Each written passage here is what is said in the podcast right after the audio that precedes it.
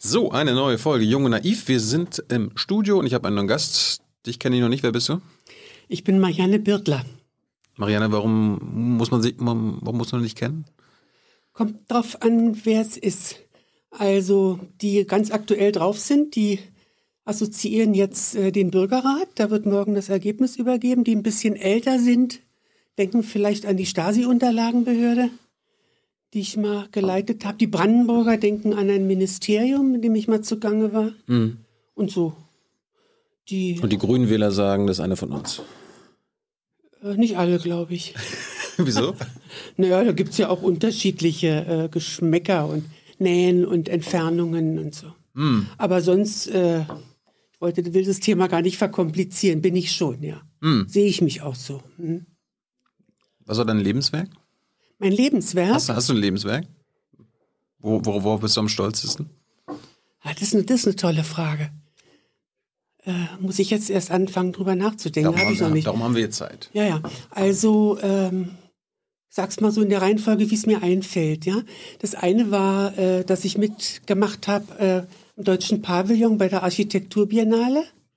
Den habe ich mit kuratiert. Das mhm. war gut. Hab, Habe ich gar nicht auf der Liste, ja? Tja, siehst du. Mhm. Kommt noch mehr. ja, das, zusammen mit ein paar Berliner Architekten und das war ganz toll, hat Spaß gemacht. Mhm. Das, äh, das war das. Dann habe ich mal einen mehrjährigen Rechtsstreit mit Helmut Kohl geführt. Ist jetzt vielleicht kein Lebenswerk, aber hat mich eine Menge Lebensenergie gekostet, sagen wir mal so. Ach naja, er wollte nicht, dass jemand seine Akten sieht. Also um, um mal das ganz verkürzt zu sagen. Ne? Die Stasi-Akten. Ja. Mhm. Und dann habe ich ein Buch geschrieben. Ja, kennst du auch nicht, ne? Doch, aber ich habe es nicht gelesen.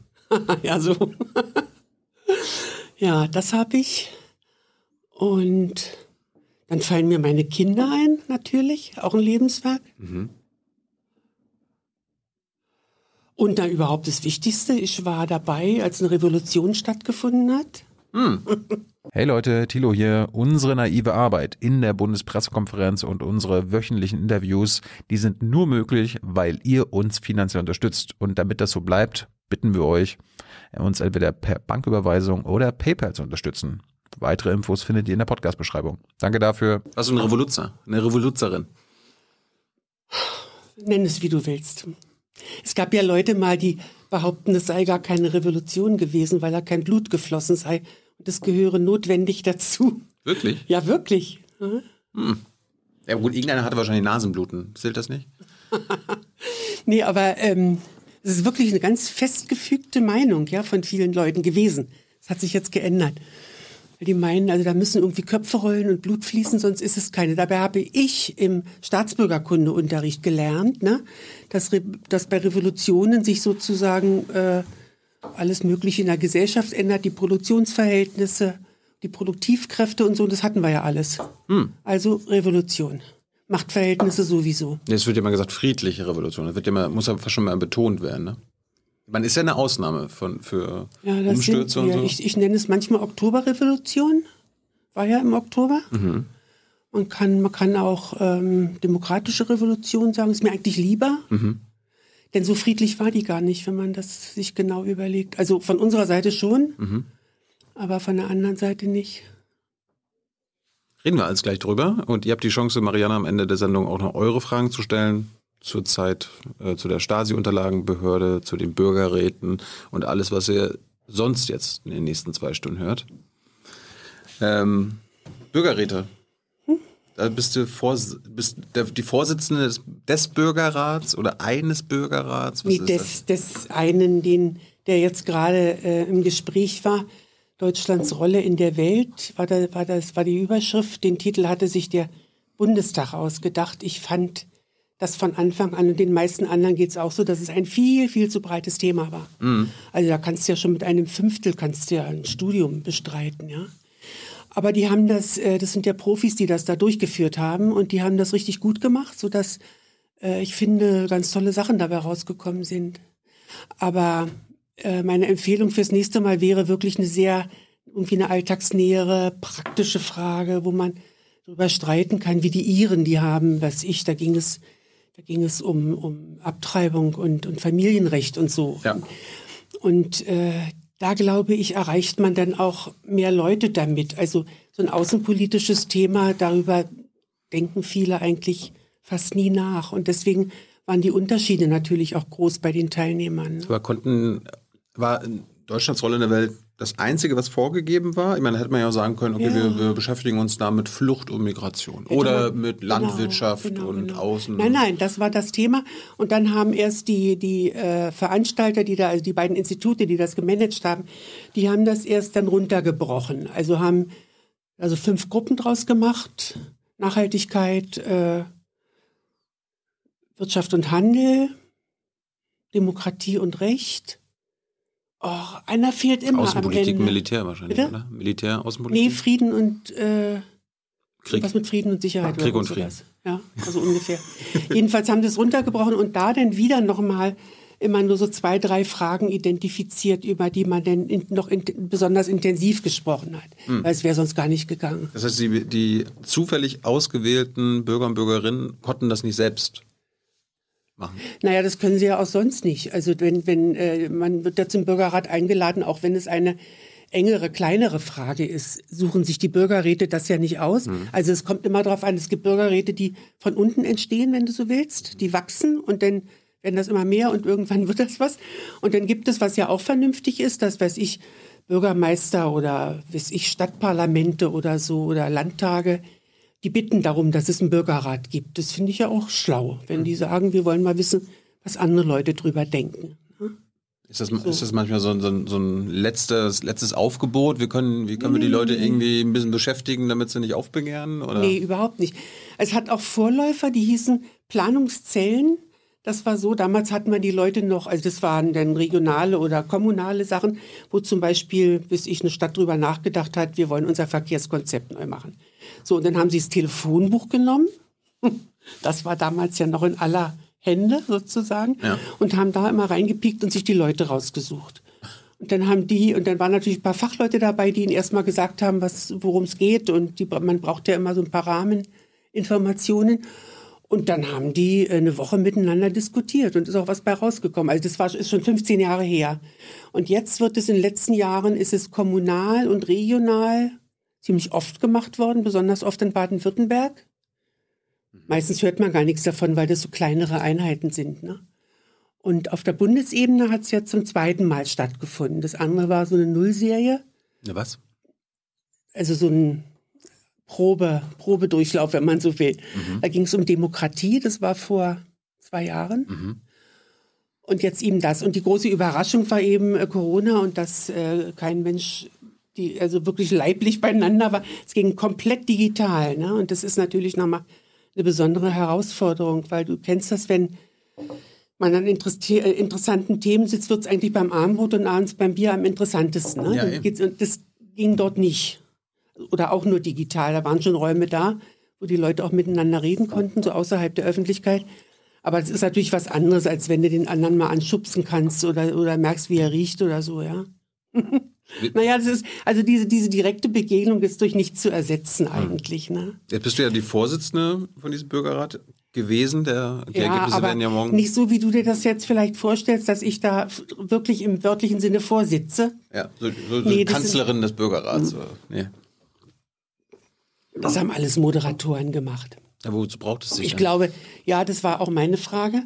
Ich glaube, ich glaube, das hatte auch damit zu tun, dass äh, bis ich so bestimmte Namen wie Schäuble als Schirmherr oder ich jetzt als Vorsitzende vielleicht noch ein kleines bisschen zur öffentlichen Aufmerksamkeit beitragen. Und ich habe das dann auf meine Weise genutzt. Also ich hätte da machen können, was ich will. Und habe dann zum Beispiel äh, bei der Anfangssitzung habe ich ihn vorgelesen von, von Bert Brecht, die, ich habe es nicht gesungen, aber von Bert Brecht die Kinderhymne. Kennst du? Nein. Oh, na hör mal. Du kommst nicht aus dem Osten, wa? Doch. Ja? Ja. Ja, Aber meine Eltern haben mir nie vorgesungen. Mutti, naja, Mutti haben, du guckst gerade zu. Das haben wir zu Hause auch nicht gemacht. Aber das ist, das ist unglaublich schön. Bertolt Brecht hat es nämlich auch als, als Hymne sich überlegt, für die DDR damals gerade gegründet. Ne? Und hat das so ein bisschen mit Anspielung auf das Deutschlandlied. Da kommt da zum Beispiel so eine Zeile vor wie, äh, und nicht über und nicht unter, unter anderen Völkern wollen wir sein. Ne? Und, äh, und das, zum Schluss heißt es, ich kann es jetzt gar nicht auswendig, ähm, Nee, es fängt an mit Anmut, sparet nicht noch Mühe, Leidenschaft nicht noch Verstand. Ich erinnere mich. Das ist ein gutes Deutschland blühe. Jetzt fällt es dir wieder ja, ein, siehst du. Ich könnte es jetzt nicht weiterführen. Ist, das ist gerade bei diesem Thema Deutschlands Rolle in der Welt, fand ich, das äh, passt ganz gut dazu, weil es, äh, weil da drin auch die Rede ist, dass Deutschland nicht wie eine Räuberin dastehen soll, sondern anderen die Hand reichen und so. Dachte ich, damit fange ich mal an. Und ich habe im Grunde mich, mich immer bemüht, so ein bisschen zu ermutigen oder meine Wahrnehmungen mitzuteilen, was ich so mitgekriegt habe und so. So habe ich dann meine Rolle definiert, aber das hätte ich auch anders machen können. Aber wenn du jetzt keine Ahnung, krank gewesen wärst oder doch nicht hättest können, dann hätte das trotzdem stattgefunden, aber wie jede Wette. Du warst nur symbolisch quasi. Nee, ich habe ja was gemacht. Was hast du denn gemacht? Ich sag doch, ich habe ich hab geredet am Anfang und am Ende und zwischendurch. Dann bin ich mit rein in die Gruppen gegangen. Das war ein Privileg dass ich da auch mit dabei sein konnte, als die diskutiert haben, also auch in den kleinen Siemer- oder Achtergruppen, wo natürlich keine Kamera lief dann für, mhm. für die Öffentlichkeit, weil das auch viele Leute, glaube ich, ausgebremst hätte, ja. Gab es denn auch so Leute, die sagen, ah, Frau Bittler, können Sie noch mal was zu sagen? Nee, das habe ich immer gleich gesagt, ich äh, nicht reinkam. Ich, ich mhm. halte den Mund, aber ich würde gern zuhören, ob, ob Ihnen das recht ist. So habe ich gefragt. Hast du, da, hast du da Dinge festgestellt, womit du nicht gerechnet hättest beim Zuhören? Ja, immer zu, glaube ich. Also, erstens fand ich total schön, also die waren ja auch sehr, sehr unterschiedlich, die Leute, ja, manche mitten im, im, im Studium Politikwissenschaften und andere, äh, das war jetzt nicht dieser Bürgerrat, aber jemand anders hat mir, von jemand anders hat mir mal erzählt, eine Frau gesagt, ich weiß gar nicht, warum ich ausgelost worden bin, bei uns liest doch mein Mann immer die Zeitung, ja. Ich will nur sagen, Leute, die, denen andere Dinge im Alltag wichtiger sind als Politik. Solche waren auch dabei oder die noch nie und von Außenpolitik schon gar nicht, noch nie viel gehört haben. Und dann gab es aber so eine kurzen und ziemlich gut verständlichen Inputs von ein paar Wissenschaftlern. Das war auch ein Kunststück, die auszusuchen. Ne? Muss ja auch ausgewogen sein. So, so von Pazifist bis Militarist? Ja, so, naja, so, so war es jetzt auch nicht, aber dass wirklich auch unterschiedliche Sichten da. Äh, ja, aber das, das, das wäre das Spektrum. Pazifist und. Ja, das ist jetzt, aber, aber nur bei dem einen Thema. Mhm. Ne? Gibt ja auch noch andere Themen. Ja. Aber immerhin haben die Veranstalter dann die, die Liste der Referenten auch dem Bundestag nochmal gezeigt und die haben das auch abgesegnet, damit nachher nicht der Vorwurf kommt, die seien alle beeinflusst worden. Aber du hast ja gefragt danach, was ich da beobachtet habe. Und äh, also erstmal einen unglaublichen Respekt wie die miteinander geredet haben, trotz mancher Differenzen und also inhaltlicher Differenzen, aber auch Differenzen mit Blick auf Vorinformationen oder wie viel habe ich schon darüber nachgedacht und so. Und das war äh, besonders in den, also in den größeren Gruppen auch, die nannten sich Reisegruppen, also diese fünf.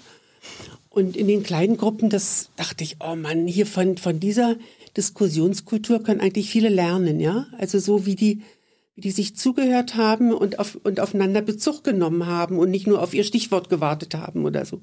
Das fand ich, es hat mich sehr beeindruckt, muss ich schon sagen.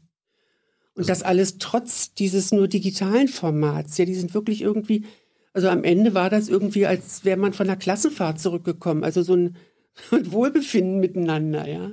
Also es sind auch einige ausgestiegen, glaube ich. Aber da weiß ich jetzt nicht den Hintergrund. Mhm. Den ist, aber das ist ja, ich meine, bei 160 Leuten muss man, muss, muss, muss man sich darüber nicht wundern. Das, Waren das eigentlich 80 Männer, 80 Frauen? Ich weiß nicht, ob 80, 80, aber ziemlich ausgewogen. Ja, da ja. gibt es ja ein bisschen mehr Frauen als Männer, also vielleicht so 82, 78. Naja, das Problem, das Problem war natürlich, es haben sich ja, es sind ja über 4000 Leute eingeladen worden. Und nur ein Bruchteil hat sich zurückgemeldet. Und das beschäftigt mich seitdem auch. Hm.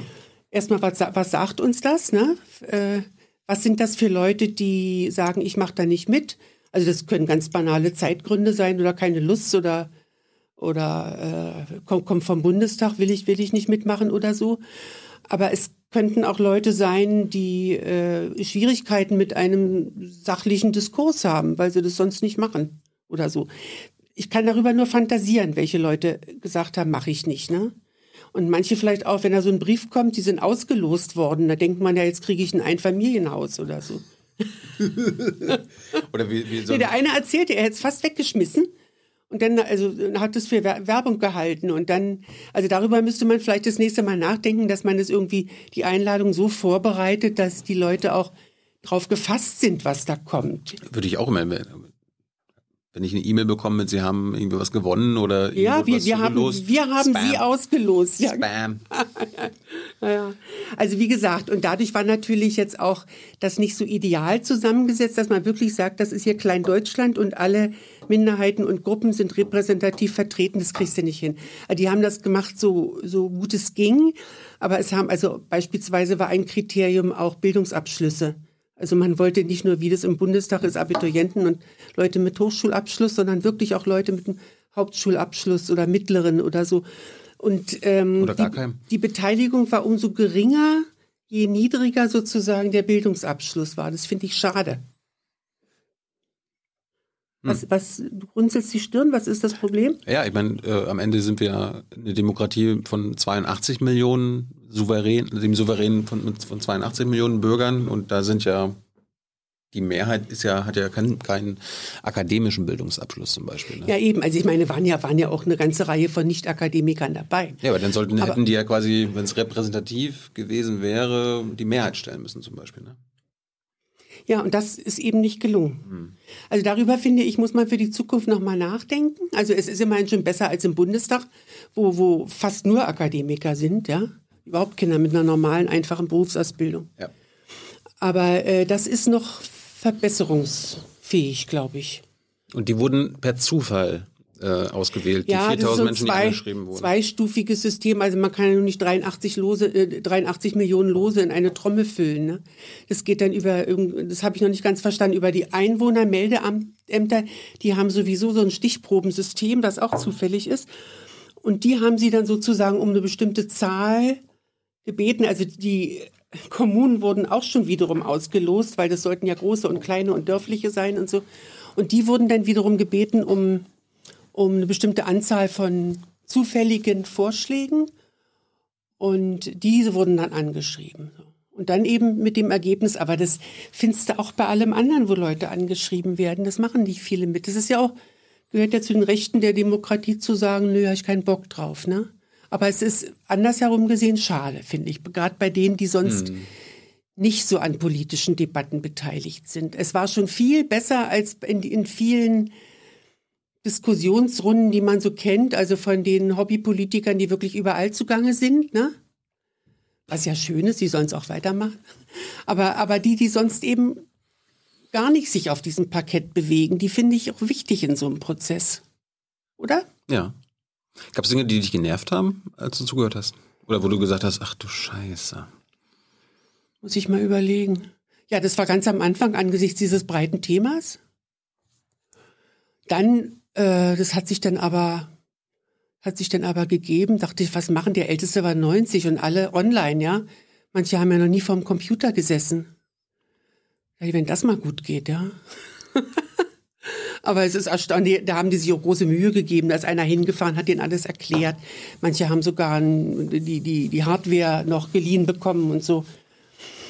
Aber das ist natürlich äh, für manche, also bei, bei dem einen, der Älteste, da habe ich immer so halb im Bild immer gesehen, so sah aus wie ein Enkelgesicht. Ja, der, der war dann irgendwie so. Ist ja auch in Ordnung. Ja. Sollen sie doch ihre ganze Familie daneben sich setzen und so. Und dann, und dann habe ich, dachte ich auch, Mensch, den, kann man ja dann zwischendurch auch nicht sagen, ob den Leuten bewusst ist, dass ihnen jetzt viele Leute zugucken, ja. Die so halb im Bett liegen und im Bildschirm so vor sich. Während andere haben das wirklich richtig gestaltet, also dass da so ein tiefer Raum da hinten ist und so. Also die Profis, ne, die sowas kennen, Gab es Leute, die sich so richtig mit Anzug und Krawatte vor die Kamera gesetzt haben? Ist mir jetzt nicht in, ist mir jetzt nicht in Erinnerung, aber ich glaube eher nicht. Und Minderheiten haben aber trotzdem Platz gehabt. Waren dabei, ja. Also jüdische, muslimische. Ich glaube, die Religion ist nicht abgefragt worden. Aber wie wurden denn die Minderheiten gefunden? Also es wurde, ich glaube, es wurde, äh, es wurde, äh, es ging nach Alter, Geschlecht, Berufsabschluss und die Regionen, glaube ich. Vielleicht habe ich was vergessen, weiß ich jetzt nicht genau. Aber das, glaube ich, wäre dann zu kleinteilig und es würde vielleicht auch manche Leute irritieren, wenn sie gefragt würden, welcher Konfession oder Religion sie anhören. Ich glaube, das darf man auch irgendwie nicht. Richtig. Ich, ich hatte mich gewundert, natürlich ist es wichtig, dass Minderheiten da auch ihre äh, ja. äh, Repräsentation haben, aber gleichzeitig habe ich mich also gefragt, Leute wie, wie, wie, man die gefunden hat. Leute mit Migrationshintergrund waren auf jeden Fall da. Mhm. Und äh, ja, auch davon wieder solche, das fand ich ja bei den, in dem einen Fall fast liebenswert, der ähm, sich, glaube ich, zum ersten Mal mit so Themen wie Demokratie und Rechtsstaatlichkeit beschäftigt hat. Ne? Und der war immer so, der war überhaupt nicht aggressiv, eher verzweifelt. Sagte, aber es muss doch einen geben, der für alle sagt, wie es richtig ist. So. Oh. Na, ja, so, das ist seine Welt, ja. Mhm.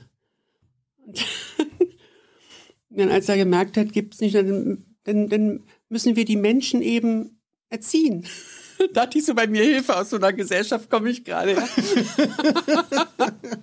Aber das war, ich, ich fand den nicht ärgerlich oder skandalös oder so. Ich, mich hat es eher angerührt, weil, weil mir das deutlich gemacht hat, jemand, der überhaupt noch nie im Rechtsstaat gelebt hat und dem das und der dann vielleicht auch noch die Sprache schwer versteht. Wie soll man sich denn da Nachrichten gucken? Ist ja anstrengend, ja. Der sieht natürlich die Art, wie wir leben und äh, wie sozusagen bei uns Regeln gesetzt werden. Das muss für den ein großes Rätsel bleiben. Ja? Und das ist ja auch repräsentativ für die Gesellschaft. Aber das ein kleiner auch, Teil der genau, Gesellschaft das gehört ist auch genau dazu. so. Und deswegen finde ich das schön, dass auch die anderen die Erfahrung gemacht haben. Also die anderen, die dabei saßen, dass die haben natürlich auch, das ist ja so der zweite Effekt. Das ist ja sozusagen nicht nur etwas, was dann für die Politik oder den Auftraggeber wichtig ist, sondern andersherum wirkt es natürlich auf die Leute, die da beteiligt waren, auch ganz stark. Also viele haben dann nachher im Feedback gesagt, boah, sie haben jetzt ein ganz anderes Bild von Politik oder oder äh, ist ja viel interessanter, als ich dachte oder ich wusste gar nicht, in welchem Dilemma Politiker manchmal stecken, wo sie entscheiden müssen zwischen zwei Dingen, die eigentlich beide nicht gehen, ja, mhm. oder so. Und das ist natürlich, also von dem Gesichtspunkt der politischen Bildung her ist das was Großartiges, ja. Aber ich frage mich so ein bisschen, das wurde ja im Prinzip auch ein bisschen gemanagt. Du hast ja gesagt, da gab es auch einen ja, Verein, der das, das dann geht so. nicht ohne, ja. Aber das ist die Frage, warum, geht es wirklich nicht ohne? Muss das gelenkt werden? Ich meine, die na, gelenkt, gelenkt haben die nicht. Also ich will ich will es mal so sagen, das war das war eigentlich ein eisernes Gesetz, dass die Moderatoren sagen wir mal inhaltlich nicht eingreifen oder oder beeinflussen. Aber die Experten wurden ja ausgesucht. Ja, das stimmt. Nicht von den Leuten, die da waren. Nein. Na, die, das hätten sie auch nicht gekonnt oder das hätte wieder nur eine kleine Teilmenge gesagt, wir wollen den oder den hören. Also das ist ja etwas, hm. ich wüsste jetzt auch nicht, wen äh, die haben sich da bestimmt auch lange vorher beraten. Ich wüsste jetzt auch nicht, wen ich einladen soll, damit eine kleine Gruppe möglichst vielseitig, sagen wir mal, über das Thema ähm, Handel und Wirtschaft, mhm. äh, ne? Lieferkettengesetz und so. Die wissen jetzt alle, was ein Lieferkettengesetz ist, immerhin. Die Bundesregierung noch nicht.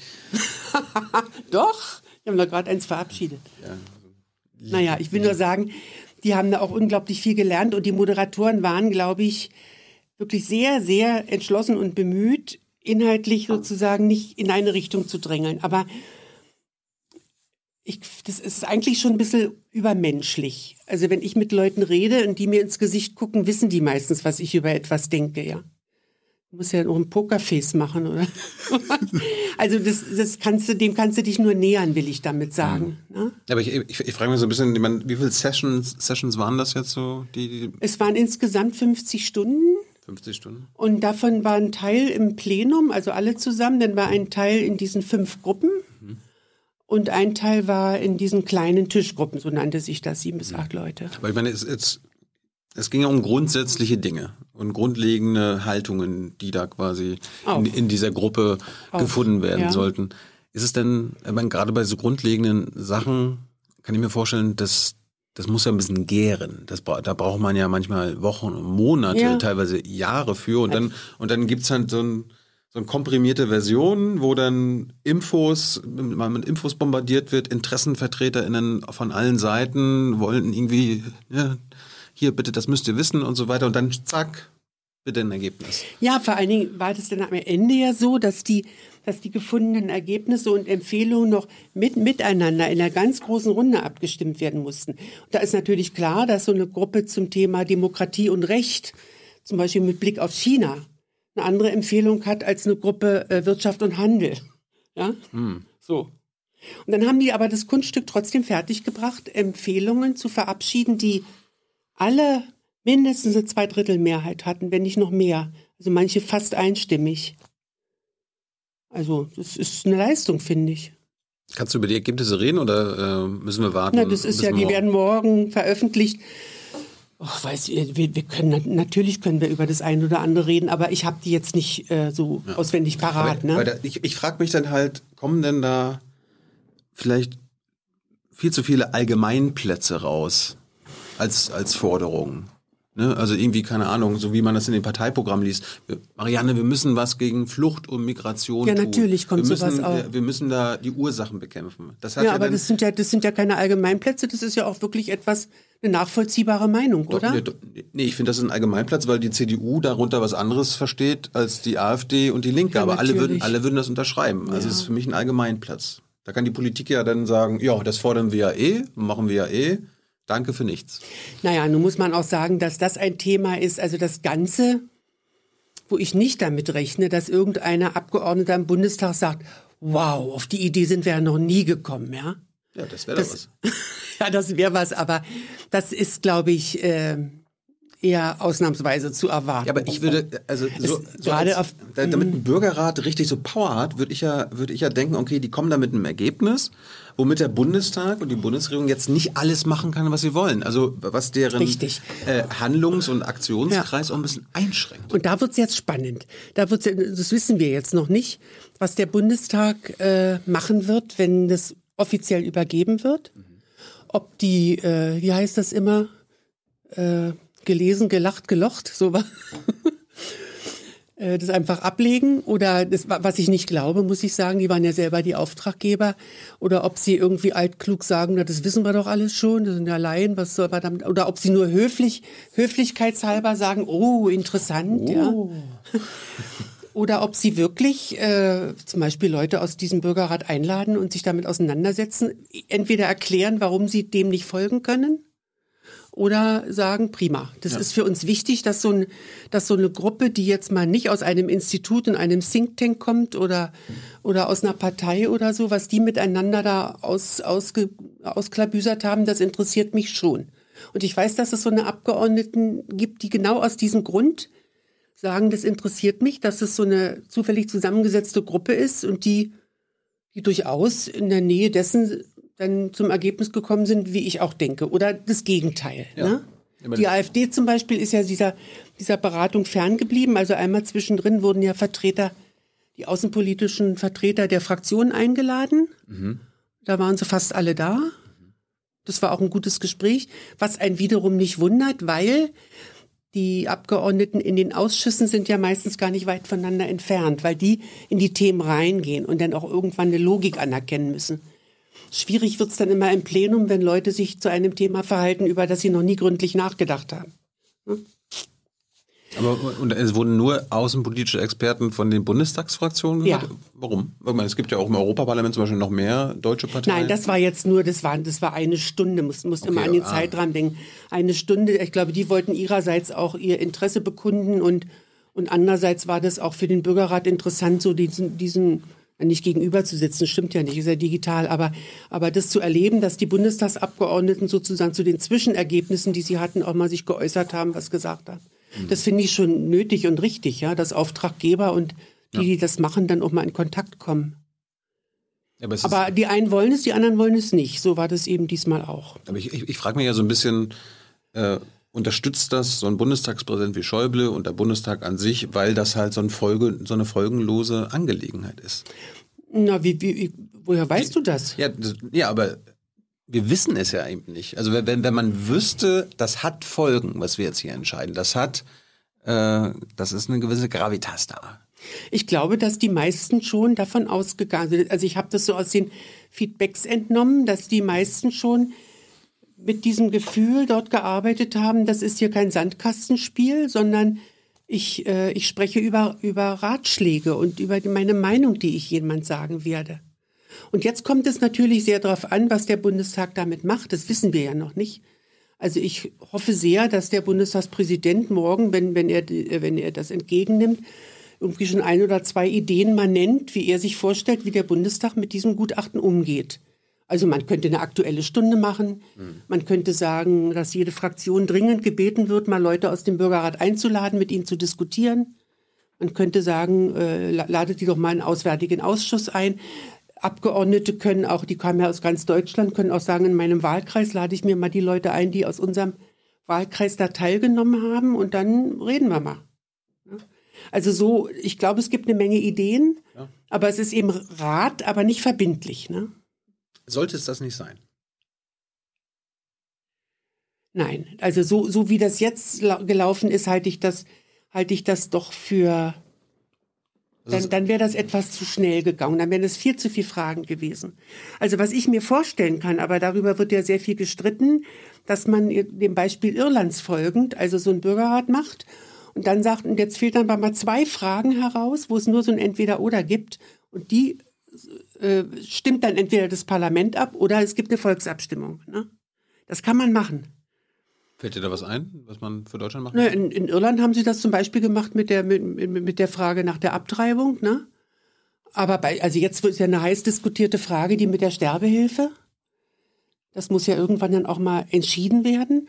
Und das finde ich sind auch interessante Fragen, um sie, weil von dem Thema versteht eigentlich jeder was. Wie ist das mit der Würde des, des Sterbens oder, oder mit dem Lebensende oder so? Das ist nochmal eine ganz, eine ganz andere Art der Diskussion, als wenn man da über ja schon jahrelang, weiß ich, sich mit Politik beschäftigt hat, ja, weil das ist, hat, hat ja auch was mit, mit Selbstverständnis zu tun, mit Welt- und Menschenanschauungen und so. Mhm. Das wäre ein Beispiel, aber es gibt bestimmt auch noch andere. Ja. Diese Ergebnisse, die jetzt morgen präsentiert werden, das heißt Bürger Bürgergutachten. Ja, alles zusammengeschrieben ist Gutachten. Gutachten. Aber, aber äh, das. Wo es eigentlich nur Ratschläge sind. Naja, das ist ja ein Bürgerrat. Wenn, wenn ich, ich bin ja auch in allen möglichen Beiräten und da kann ich äh, meine Meinung sagen und vielleicht auch irgendwas beeinflussen, aber entscheiden nicht. Das ist ja ein Unterschied. Ja, aber das ist jetzt ja auch nicht so. Bitte? Das ist ja, ist ja leider auch nicht so. Also die, die, ich weiß auch die, die nicht, Leute wussten ich, jetzt ich, ich weiß auch nicht, dass ich dafür wäre, wenn, wenn so eine bunt zusammengewürfelte Gruppe bei solchen wirklich Existenzfragen eines Landes auch nach 50 Stunden Beratung en, en, wirklich selber entscheidet, wie es werden soll.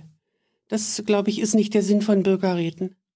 Es muss ja nicht, die müssen ja quasi nicht das Parlament überstimmen, aber so ein bisschen, ich meine, jetzt ist ja einfach die Möglichkeit da, dass das Parlament sagt, Marianne, danke, danke für die Sandkastenspiele, wir ignorieren das. Das kann passieren. Natürlich kann das passieren. Ich, ich glaube zwar nicht dran, also ich. Äh, ja gut, vielleicht werden sie nach außen so tun, als ob das, äh, als ob das ernst Also nehmen. ehrlich gesagt, äh, ich kenne jetzt wirklich eine Menge Leute aus der Politik, aus verschiedenen Fraktionen auch, die zumindest großen Respekt vor so, vor, vor so einem Arbeitsergebnis haben und, und dann ihren Weg suchen, das in ihre Überlegungen mit einzubeziehen. Vielleicht haben sie bis dahin gedacht, dass, dass ihre eigene Meinung mehrheitsfähig ist und jetzt kriegen sie plötzlich, lesen sie in dem Gutachten A, da gibt es eine ganze Menge Leute, auch einigermaßen repräsentativ, die sehen das ganz anders. Hm. Vielleicht denke ich doch noch mal drüber nach. Ja? Ich meine, was ich an, an der Idee toll finde, ist ja, das ist ja so bunt zusammengewürfelt, dass jetzt keine, die Interessen, da können ja verschiedene Interessen jetzt nicht so dargestellt werden und sich in irgendwie in Fraktionen oder so wie im Bundestag. Äh, ja.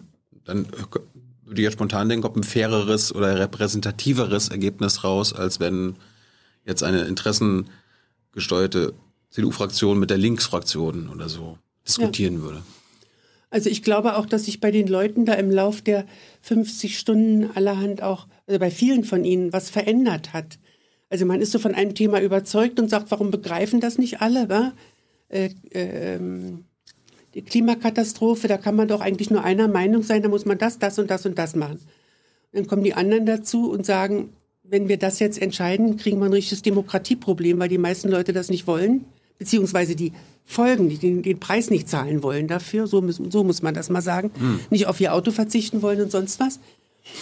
Und äh, auf diese Weise sind ja schon oft aus äh, Gesellschaften, die das Gute wollten, böse Diktaturen geworden, ne? weil die immer glaubten, ich habe ja in so einem Land gelebt, weil die davon überzeugt waren zu wissen, was für die Leute gut ist. Und äh, das, ist die, das ist die klassische Voraussetzung für das Entstehen einer Diktatur, dass eine Regierung, die nicht demokratisch legitimiert ist, meint zu wissen, was gut für alle ist. Zur DDR kommen wir gleich noch. Warum, warum, warum braucht es überhaupt einen Bürgerrat? Ist, der Souverän in unserem Land, der Bundesrepublik Deutschland, sind ja alle 82, 83 Millionen ja. Menschen. Das ist doch dann schon ein Bürgerrat, oder nicht? Ein Bürgerinnenrat. Bisschen unpraktisch, ne? Ja, könnt alle vier Jahre wählen, also auf Bundesebene.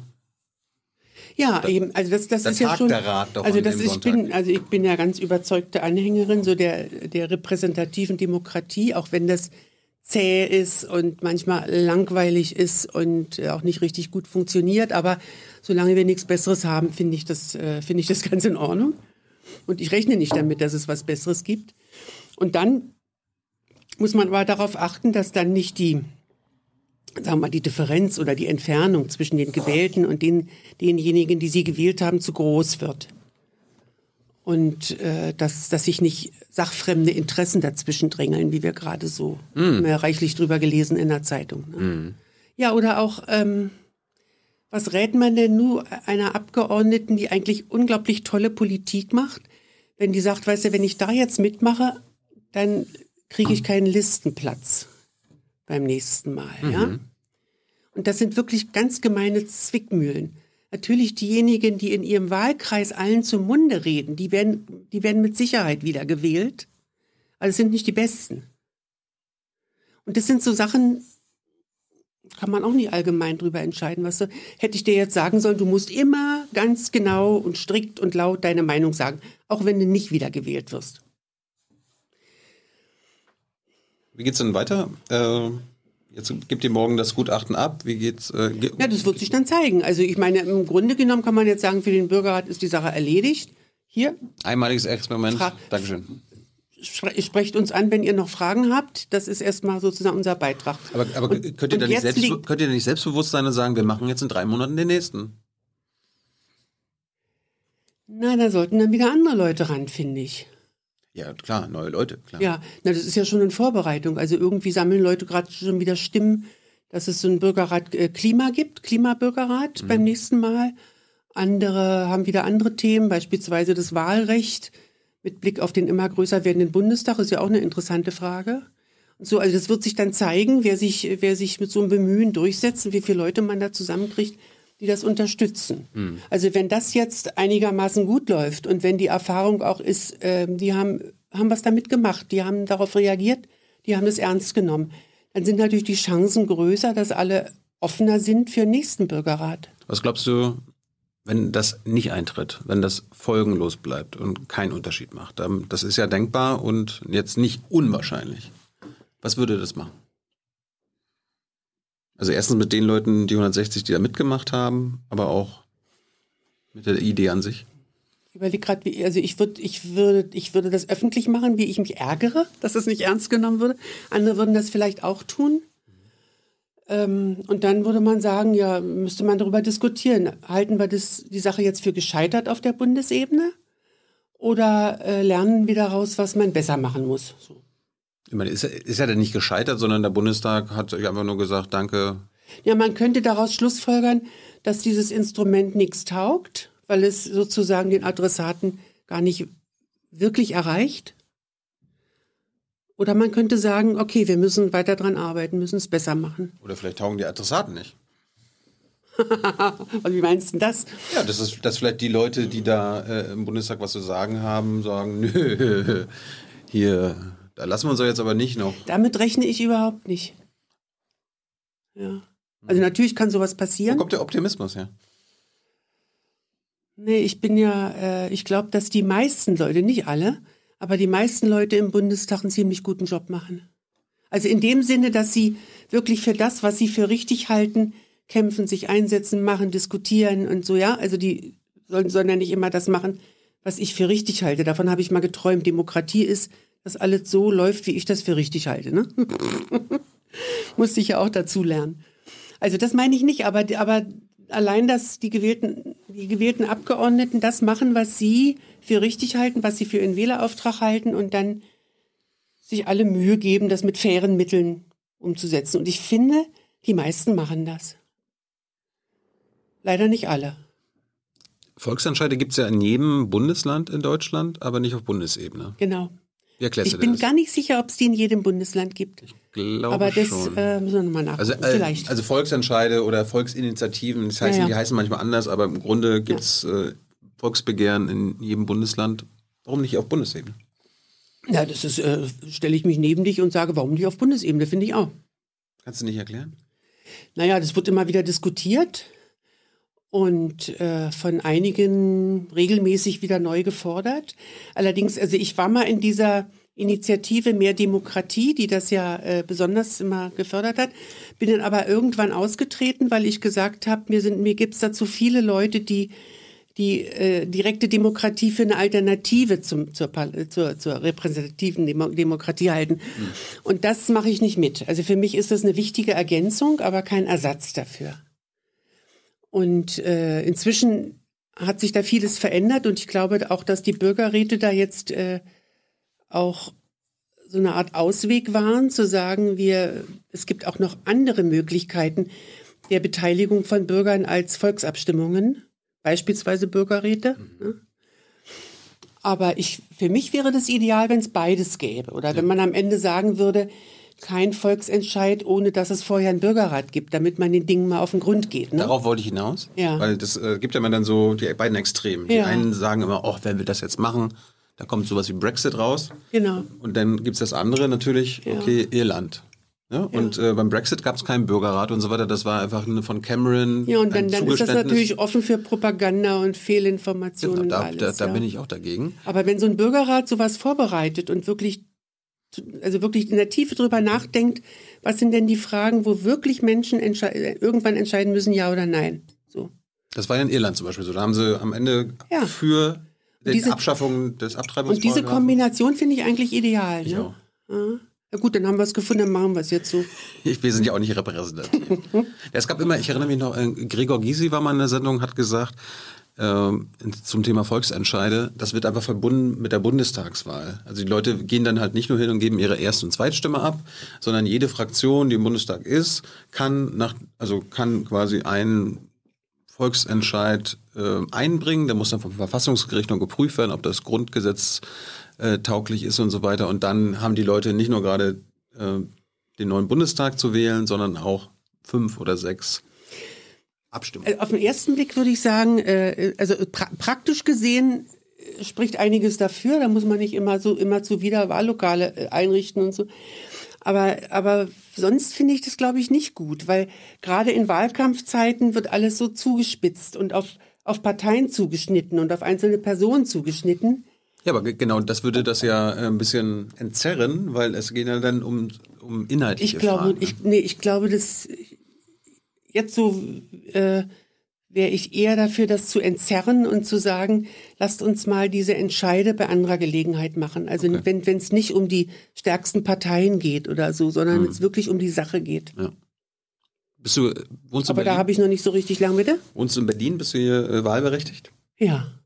Äh, da gibt es ja jetzt bald die, die nächste Volks, äh, den nächsten Volksentscheid, sehr wahrscheinlich so Deutsche Wohnen enteignen. Ja. Machst du da mit?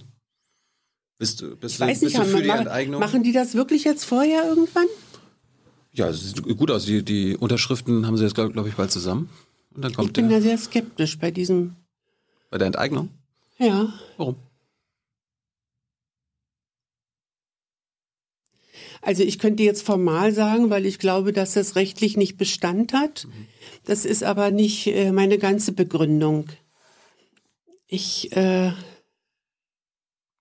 glaube eher, dass es, dass es Wege geben sollte, das umzusetzen, was auch in der Verfassung gefordert wird, das Eigentum verpflichtet, dass man, dass man Leute, die etwas besitzen, auch dafür verantwortlich macht, äh, damit sorgfältig umzugehen, was fürs Gemeinwohl zu tun oder so. Das Ja. finde ich einleuchtender. Wenn sie es nicht machen. Ja, das hängt, dann, das hängt natürlich dann von der Gesetzgebung ab. Und wenn du Gesetze hast, kannst du jemand auch dazu zwingen. Genau. Oder zu einer Abgabe zwingen, wenn er, wenn er nichts tut oder so. Aber enteignen, das hat für mich immer was sehr Willkürliches und. Nee. Es geht ja um eine Gesellschaft, die hunderttausende Wohnungen besitzt. Vielleicht könnte man ja da grundlegend drüber nachdenken, dass man Naja, also was so mir dazu einfällt, gerade in Berlin, was, ich habe mich wirklich so, so aufgeregt, als sie damals in den 90er Jahren unglaublich viel kommunale Wohnungen verkauft haben an Privat. Das war die Sünde. Ja. Ja. Und jetzt muss es ja irgendwie wieder. Ja, aber ich meine, werden. wenn man, wenn man, äh, wenn man das versucht, jetzt mit Enteignung wieder zurückzuholen, ist das auch irgendwie. Du, du, du bist ja, du bist ja religiös. Wie, wie mhm. kehrt man Sünden wieder um? Erstmal muss man zugeben, dass es welche sind. Haben wir gerade. ja. Naja, das ist jetzt wirklich ein, ein fieser Vergleich. ja, du, du, hast die Sünde ja. jetzt gerade eingebracht. Nein, ich bin wirklich, ich glaube, äh, ich, ich finde, das ist, das, wenn wir anfangen, sozusagen bewusst und mit politischen Entscheidungen gegen Gesetze zu verstoßen, auch gegen die, gegen verfassungsrechtliche Grundsätze, das ist wirklich sehr, sehr gefährlich. Und ich bin bis jetzt der Überzeugung, dass äh, das Eigentum hat einen hohen Wert in der Verfassung aus gutem Grund. War auch nicht das und, Höchste. und wenn man und wenn man vermeiden will, dass sich das konzentriert und dass nur, nur, nur immer wenige, wenige davon profitieren, dann muss man an der Stelle Grenzen einbauen. Also beispielsweise, dass, dass Grund und, über Grund und Boden nicht spekuliert werden darf oder dass Grund und Boden nur im Erbbaurecht äh, weiter, äh, weitergegeben wird oder so. Das sind die richtigen Möglichkeiten, um so eine Konzentration von Kapital ja äh, zu vermeiden. Ich meine, egal was jetzt bei der bei dieser Volksabstimmung zu Deutsche Wohnen rauskommt, am Ende entscheidet ja immer noch der Berliner Senat, was, was damit passiert. Da könnten sie ja dann quasi auch Gesetze ändern, basierend auf diesem Ergebnis. Es wird nur schwer, dann das Ergebnis zu ignorieren. Ich glaube, für die Zukunft ist es gut, wenn man, wenn man Lösungen findet, die von einer Mehrheit der Bevölkerung auch wirklich akzeptiert werden und verteidigt werden können. Also wo die Leute dahinter stehen, ja. ja. Aber ich meine, das, das, das ist ja seitdem ich so ein bisschen seit 15 Jahren Politik verfolge, ist ja das oft das Problem, dass die Bevölkerung in Meinungsumfragen oft zu einem Thema ganz klar oder in großer Mehrheit eine, äh, eine Meinung ah ja, hat, aber, aber, der, aber dann die Regierungskoalition sagen, nö. Wir waren, doch, wir waren uns doch vorhin einig, dass man jeder Volksabstimmung so einen Bürgerrat vorausschicken soll, wo Jawohl. die Leute wirklich ein bisschen vertiefter disku äh, diskutieren, was ist hier die rechtliche Situation, was hat die und die und die ne Nebenwirkung und so weiter und so fort. Ja. Und dann sagen, wie läuft jetzt die richtige Entscheidung. Das ist jetzt bei dem Thema Enteignung nicht geschehen. Mhm. Könnte man ja auch ändern. Wenn man das, äh, ja klar kann man das ändern, man kann vieles ändern. Hast du Angst, äh, ich habe jetzt rausgehört, du bist auch für bundesweite Volksentscheide, natürlich, wenn vorher Bürgerräte eingesetzt genau. wurden. Die Gefahr für mich ist ja dann auch ein bisschen, dass es durch rechts vereinnahmt wird, und zwar durch Rechtsradikale, weil da wird ja auch immer von AfD-Seite und so weiter, sie sind ja, glauben ja, wenn der Volkswille entscheidet, dann entscheiden die so, wie wir das wollen. Siehst du die Gefahr? Ich musste ein bisschen lächeln jetzt wegen dieses Bürgerrats, weil also erstmal sind da so gut so gut wie keine Positionen so hörbar geworden, die, die in der Nähe der, der äh, AfD gewesen wären. Also vielleicht haben, haben die auch manche nicht geäußert, das kann ich jetzt nicht beurteilen, aber ja, wenn dann waren rein, es eher, rein statistisch müssten ja welche dabei gewesen ja, sein. Ja, aber äh, wenn dann war es eher unauffällig oder wenige oder so eine Leute haben gar nicht erst mitgemacht. Und auch als der AfD-Vertreter nicht zu dieser Politikerrunde gekommen ist, dachte ich mir so, vielleicht ist genau das, also eine sachliche Diskussion auf der, auf der Grundlage seriöser Informationen. Ähm, das kann ja die AfD eigentlich nicht mögen. Das ist ein bisschen wie, wie Weihwasser für einen Teufel, ne? Ja. Aber trotzdem fordern sie es. Ich meine, das ist ja gerade ja, aber, bei, bei dem Aber ich meine, in so einer, also wenn es wirklich ein, wenn es wirklich einen Bürgerrat gäbe zu solchen Themen, die so umstritten sind, dann würde sich dort ja herausstellen, ob die, ob die billigen Angebote an Lösungen sich durchsetzen oder die, oder die vernünftigen Überlegungen auf der Grundlage von Anerkennung sachlicher Informationen. Weißt du, was ich glaube? Die ja? AfD würde äh, auch wie wir bundesweite Volksentscheide gut finden, aber ohne Bürgerräte. Na klar, das meine ich ja. Mhm. Und das finde ich nämlich das, das Charmante daran, dass man genau solche Diskussionen vorneweg führt. Das heißt, eigentlich wäre so deine Perspektive, die ich jetzt rausschäle, mit Bürgerräten sollte es weitergehen. Und zwar nicht nur am Ende so ein Gutachten beim Bundestag abgeben mit dem, mit der, ne, so bitte, bitte, bitte befasst euch damit. Am Ende ist es ja nicht, nicht anders, mm. sondern okay, hier ist das Gutachten, bitte bereitet den Volksentscheid vor. So wie in Frankreich, Irland und Co. Ja, ich glaube aber, dass es in Zukunft sehr unterschiedliche Bürgerräte geben wird. Solche, die genau dieses Ziel haben, die Dinge zuzuspitzen auf eine Ja-Nein-Frage Anders geht das ja nicht. oder äh, wo es wirklich so um, um andere Dinge geht, wo man beispiels, äh, beispielsweise mit Blick auf Verkehr in einer Stadt oder auf andere Fragen wirklich Meinung, Meinung mitteilt und die dann auch wirklich bereichernd ist. Ja. Mhm. Also ich würde das jetzt nicht für jeden Bürgerrat unbedingt zur, zur Festlegung machen, dass da am Ende ein Volksentscheid steht. Ist vielleicht nicht immer das Richtige. Das kann der Bürgerrat ja entscheiden. Wir, wir, wir, wir empfehlen Ehrlich gesagt, ich bin schon dafür, dass, dass äh, die gewählten Parlamente auf allen Ebenen das letzte Wort haben. Und, ähm, ja, aber dann, aber dann stelle ich mir vor, angenommen, der Bürgerrat kommt mit echten, mit einen coolen Vorschlägen raus. Das geht dann aber der Regierungskoalition gegen den Strich. Da wird die Regierungskoalition. Ja, dann müssen die Leute beim nächsten Mal anders wählen.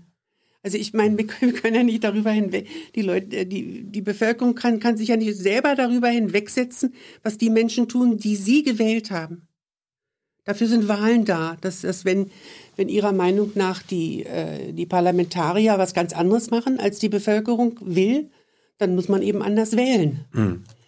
Du hast gerade gesagt, es geht, fand ich ja interessant, weiß nicht, ob das stimmt, es gibt am Ende nur Ja und Nein bei so einem Volksentscheid. Nein, bei, Volks, bei Volksentscheiden. Ist das wirklich so? Oder äh, muss, kann man da wirklich nur zwei Alternativen, Ja und ich Nein? Es, ich kenne es bisher nicht anders. Aber also warum, wie soll man also warum nicht drei oder so? Vielleicht gibt es da drei mögliche Lösungen. Nenn mir doch mal eine praktische, oh ein praktisches Beispiel. Oh Gott, oh Gott. Mhm. Gut, Waffenexporte. Mhm. Deutsche Waffenexporte. Möglichkeit eins: keine Waffenexporte at all. Nirgendwohin, noch nicht mal Nachbarländer. Möglichkeit zwei: nur europäische EU-Länder. Und Möglichkeit drei: so wie jetzt, überall hin. Na, da müsstest du vorher erstmal diskutieren über die Abgrenzung davon. Und letzten Endes kommst du dann doch nicht aus, ohne ohne sozusagen in das Kleingedruckte zu gehen und sagen, was, was macht denn jetzt den Unterschied aus zwischen den Ländern? Also wenn du dich für zwei entscheidest, ja, wo machst du jetzt den Unterschied, in welche Länder exportiert wird und nicht? Wer entscheidet denn nachher, dass dies eine Land äh, äh Waffen aus Deutschland kauft oder nicht? Also ich finde, dass das keine Ja-Nein-Frage ist. Ja, doch meinte ich ja drei verschiedene Antworten. Nee, auch drei reicht nicht. Ja, meinetwegen auch vier. Gibt ja, auch, ja beim Bundestag, bei der Bundestagswahl hat man ja auch zehn verschiedene Parteien, muss man sich auch nur für eine entscheiden. Also ich, ich, ich meine, ich glaube, es ist gar nicht so zementiert, dass es nur Ja und Nein Ich glaube, das ist mehr was für Meinungsumfragen. Da kann man das machen. Hm. Aber jetzt sind wir zu der äh, Vereinnahmung durch rechts. Siehst du da die Gefahr? Es hängt so ein bisschen von meiner Tagesform ab, muss ich sagen. Naja, ich, manchmal hm. denke ich, das kann ja gar nicht sein, ja, dass die immer stärker werden. So wird schon nicht. Hm. Und ich kenne ja genügend Leute, die das, äh, die dagegen sind, auch, dagegen kämpfen und, und so. Aber manchmal packt mich daneben doch die Angst oder der Grusel, das muss ich schon sagen. Wie, erklärst du dir, du bekommst ja auch aus der DDR, ähm, dass gerade die AfD in der DDR, also in der ehemaligen DDR, in den neuen Bundesländern so stark ist? Ja, das ist eigentlich nicht schwer zu erklären. Also es gibt ja immer so einen Streit, die einen sagen, das Leben in der Diktatur ist dafür verantwortlich und die anderen sagen, dass das, die 90er Jahre und danach der Schock und so weiter wären dafür verantwortlich. Ne? Und ich finde, dass es keine alternative Frage ist. Es gehört beides zusammen. Mhm. Aber man muss eben sehen, dass in der DDR gerade das, was wir als äh, lebendiges Bürgertum verstehen, sich einmischen, laut reden, streiten, auch in der Öffentlichkeit und so. Das ist, das ist, ist ja nicht nur vor, nicht vorgekommen, sondern das wurde ja systematisch abtrainiert. Ne? Also ich nenne mal ein Beispiel. Ich war ja mal Katechetin und da habe ich ein kleines Mädchen noch zu DDR-Zeiten. Katechetin, kennst du nicht? Das ist ein Fremdwort. Ah, das ist, äh, wenn du so willst, äh, eine Art Religionsunterricht. Der war ja in der DDR verboten, also haben die Gemeinden sowas gemacht. Ne? So. Und da habe ich eine Frage gestellt und da fragte das eine Mädchen zurück, Frau Birtler, soll ich sagen, was richtig ist oder was ich denke? ja? Was hast du gesagt? Na, natürlich, was du denkst, ne? Aber, aber also ich habe mir die Situation deswegen gemerkt, weil ich dachte, oh Scheiße, schon die Kinder unterscheiden das automatisch, ja. Und, und äh, das ist doch was, was, was Schreckliches, wenn Kinder das Gefühl haben, sie dürften nur sagen, was richtig ist, also was die anderen für richtig halten. Hm? Also ich will nur sagen, ein Land, das, das äh, die Jugendlichen so erzieht, das erzieht keine Demokraten. Glaubst du, dass es in unserem Land passiert? Sehr viel öfter, ja. Aber aus, also, also vieles, vieles gefällt ausreichend nie. Ne? Aber, aber ich erlebe das äh, bei meinen Enkelkindern. Meine Kinder sind ja überwiegend noch in der DDR zur Schule gegangen.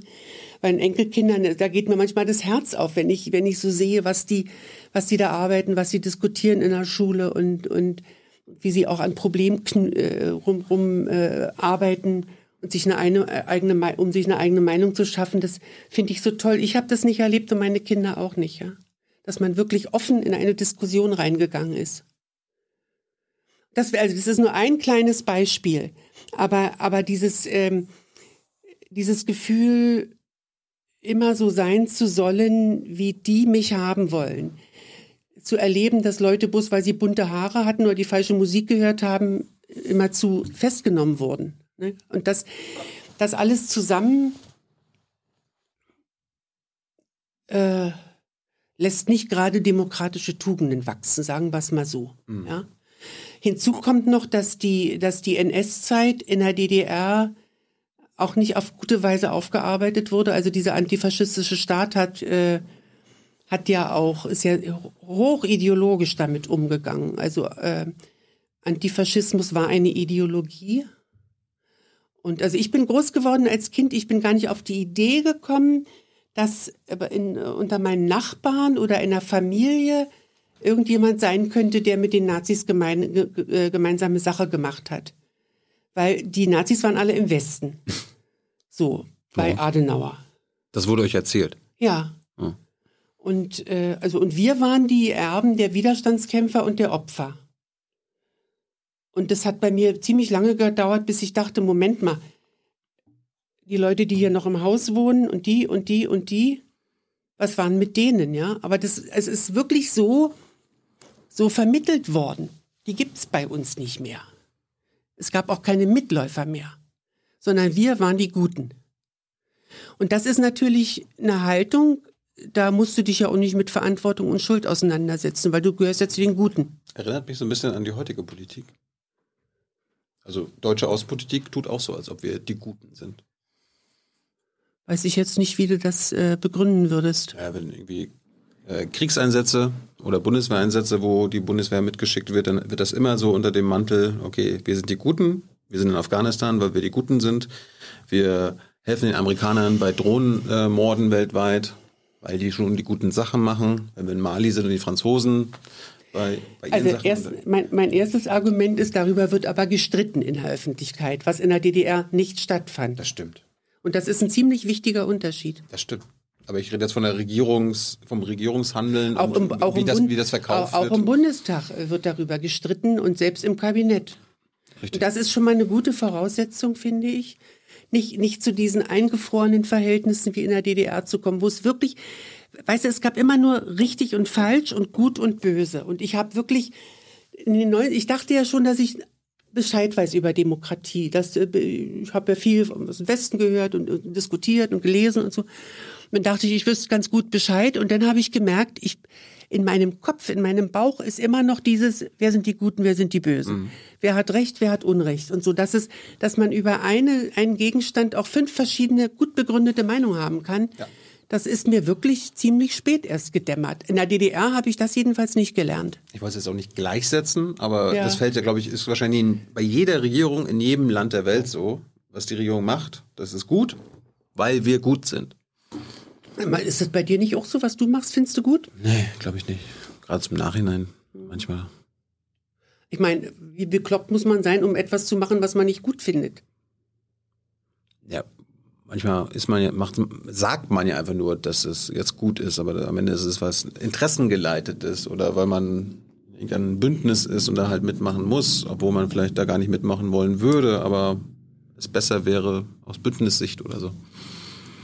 Ja, deswegen finde ich ja immer, dass man, dass man Interessen offenlegen muss. Desto, also de, umso aufrichtiger werden auch Debatten, auch öffentliche Debatten. Ne? Mhm. Da gibt es ja auch aktuelle Beispiele, ja. In der DDR gab es keine direkte Demokratie.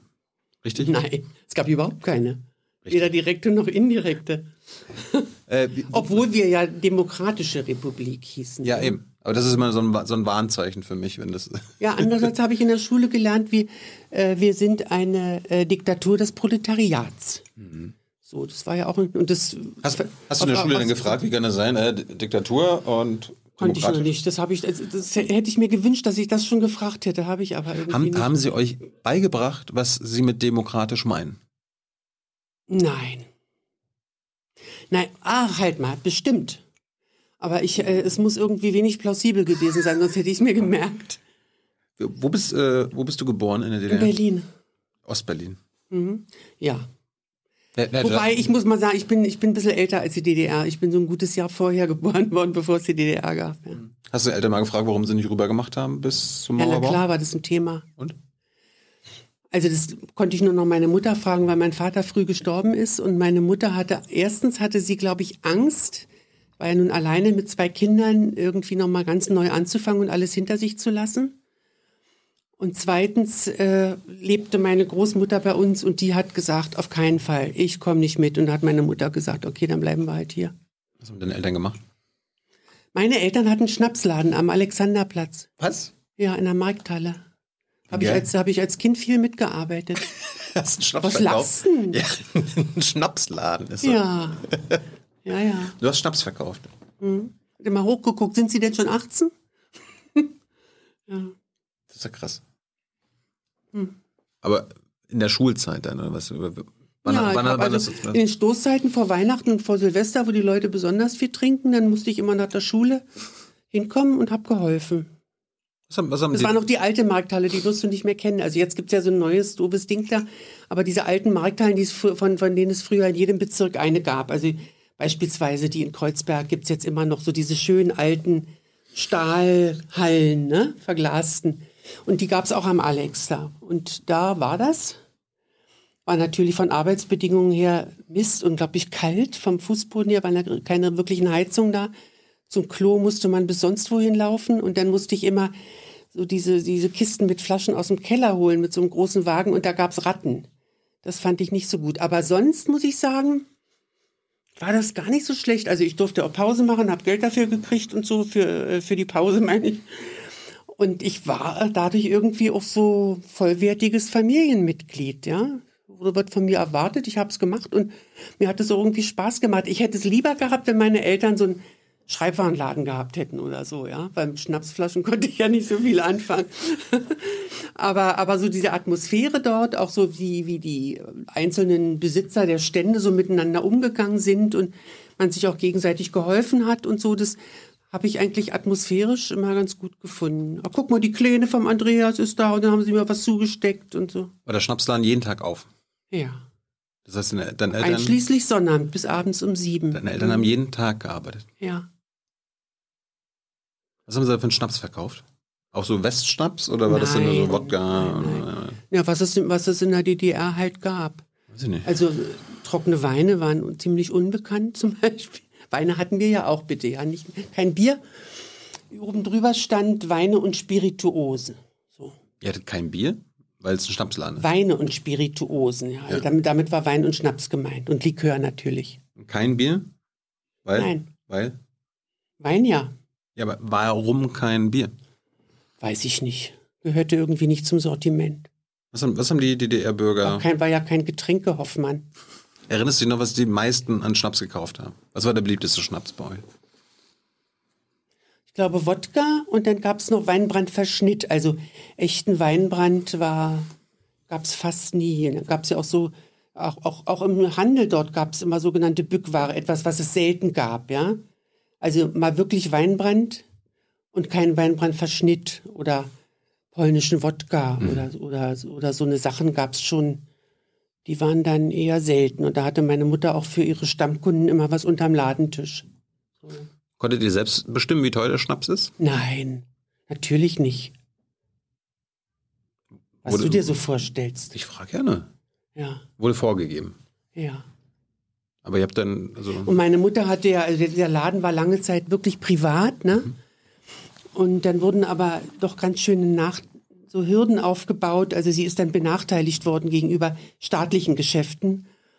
Und irgendwann, äh, naja, beispielsweise, dass du, dass du von einer bestimmten Menge an, die du verkaufst, oberhalb so viel Steuern zahlen musst, dass es sich nicht mehr lohnt. Der Steuersatz hat sich dann erhöht. Also, dass du immer schön klein bleibst als Geschäft sozusagen, ne?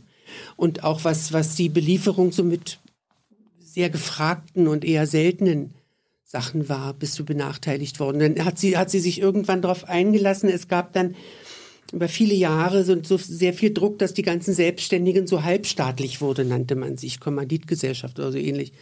Und dann hat sie irgendwie so halbe halbe mit dem Konsum gemacht. Und da war sie ein bisschen geschützter, weil die natürlich auch viel, also ideologisch gesehen waren die Selbstständigen ja irgendwie systemfremd.